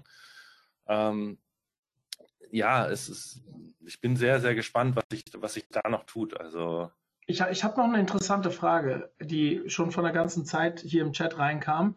Und Kai, ich hoffe, du hast es mitbekommen, weil ich hab, ich bin da zu weit weg, aber ähm, ein User fragt, was waren deine oder eure Gedanken, als vor einigen Wochen der Aufruf von zahlreichen Prominenten aus der Wirtschaft, Forschung etc. erschien, die Entwicklung im Bereich KI zu stoppen oder stark ja. zu verlangsamen und ist irgendwas aus dieser Diskussion hängen geblieben, gerade bei den Toolanbietern? Ja, genau. Das war ein Aufruf ähm, für ein Moratorium. Das waren am Ende, ich weiß gar nicht mehr, wie viel es waren. Das waren ursprünglich, glaube ich, mal 50. Aber da waren, also da, dazu können wir, oh, kann ich noch einiges mehr erzählen. Und äh, es hat mich echt ein bisschen schockiert. Also wir wissen ja schon länger, dass, dass Leute auch vor den Gefahren von AI warnen. Und wir müssen uns, oder ich würde sagen, wir müssen uns da mal realistisch mit auseinandersetzen und ernsthaft auseinandersetzen, weil wir tun es gerne so schnell ab. Ah, das ist ja nur eine textgenerierende KI und da passiert ja nichts. Jetzt sehen wir ja schon mit, mit Fake News und Fake Bildern, dass es schon auch Auswirkungen auf uns alle hat. Aber das Ganze kann, kann sehr schnell noch, also das erste Mal eiskalt den Rücken runtergelaufen ist es mir mit AutoGPT. Da hat jemand quasi ein System gebaut, das sagt, gibt quasi, ähm, du gibst einfach nur ein, was du machen möchtest dann fragt es GPT, wie könnte man äh, das angehen, zerlegt es quasi in Einzelschritte, fragt dann zu jedem dieser Einzelschritte, was musst du dafür tun und am Schluss lässt es es dies tun. Und dadurch entsteht quasi fast so ein, so ein vollautonomer Mitarbeiter von dir. Äh, auf KI-Basis. Und in dem Moment, wo du dann da noch irgendwelche APIs dran anflanscht, dass das Ding auf einmal, keine Ahnung, äh, bei, bei Upwork irgendwie Programmierer anstellen darf oder per E-Mail äh, irgendwelche äh, Anfragen verschicken darf und so weiter, kommen wir halt in den Bereich, wo wir sehr schnell die Kontrolle verlieren. Und äh, ja, also eine Geschichte, die, die, die ich hier noch erzählen muss, ist, ähm, was ich viel schlimmer finde als den Aufruf zum Moratorium, Geoffrey Hinton, das ist einer der ähm, wichtigsten KI-Forscher der Welt, der ähm, hat dieses ganze Thema Deep Learning quasi erf äh, erfunden. Und er ist damals zu Google gegangen, weil er gesagt hat, Google ist die Firma, die mir als Forscher ähm, das beste Umfeld bietet, meine Forschung voranzutreiben. Die haben einfach die Daten, die haben die Rechner und so weiter. Der Mensch hat jetzt nach, ich weiß nicht wie viele Jahren, zwölf Jahren Google, hat er gekündigt. Und er hat natürlich einen Maulkorb, ihr kennt ja die Verträge, wenn man rausgeht und so weiter, darf man nichts erzählen, aber er hat sehr verklausuliert gesagt, er möchte jetzt wieder in Kanada ähm, forschen, weil dort ist es leichter, an Forschungsgelder zu kommen, die nicht mit militärischen Zwecken gekoppelt sind. Und das heißt für mich, ähm, dass er in, bei Google hätte er jetzt ein, ein, ein militärisches Forschungsprojekt mit der DARPA machen sollen, das er aus moralischen Gründen nicht machen möchte. Ähm, und er wurde dann auch gefragt, ähm, warum er der KI-Forscherin Gebru, ich weiß nicht, ob ihr den Fall mitbekommen habt, es gab so eine, das ist so eine KI-Ethik-Forscherin, die sich schon lange mit den Gefahren und Risiken rund um KI auseinandersetzt. Und die hatte ein Paper veröffentlicht, wo explizit vor genau diesen Gefahren gewarnt wurde. Und Google hat äh, damals gesagt, es darf nicht veröffentlicht werden mit dem fadenscheinigen Argument, es würde der, ähm, dem Qualitätsstandard an Research Papers nicht entsprechen. Und sie hat es dann geleakt sozusagen und ist am nächsten Tag entlassen worden. Und da wurde eben Geoffrey Hinton gefragt, ja, warum, wenn du jetzt dieses Risiko siehst, warum hast du denn damals ihr den Rücken nicht gestärkt? Weil sie war ja eine Stimme in Google, die auf die Risiken hinweisen wollte. Und da hat er was ganz Interessantes gesagt, nämlich, dass er damals das Risiko noch nicht so gesehen hat und das Risiko damals nicht, ähm, ich glaube, fundamental war das englische Wort dafür. Also das ist verklausuliert auf gut Deutsch. Ähm, er sieht jetzt die Bedrohung durch die KI, die eine Auslöschung der Menschheit tatsächlich zur Folge haben könnte. Und das war der Punkt, wo er gesagt hat, er muss jetzt die Reißleine ziehen. So ein bisschen also, iRobot. Ja, stellt euch einfach mal vor, die bauen jetzt, warum auch immer, einen, einen autonomen Kampfroboter, der irgendwann vielleicht selber Entscheidungen trifft. Der muss ja, um, um wirklich gut zu sein im Schlachtfeld, muss der ja eigene Entscheidungen treffen können, ohne dass er immer einen Menschen fragen muss, oder von, von einem Joystick gesteuert wird, wie Drohnen im Moment noch, dann, dann wird es irgendein autonomes System und dem, wir, KI ist so komplex, wir wissen jetzt schon oft nicht mehr, warum GPT was schreibt, weil es so viele Parameter hat und so viele äh, ähm, Trainingsdaten verwendet hat. Also mir wird da Angst und Bange, ehrlich gesagt, wenn ich daran denke. Ich verdränge das immer so ein bisschen.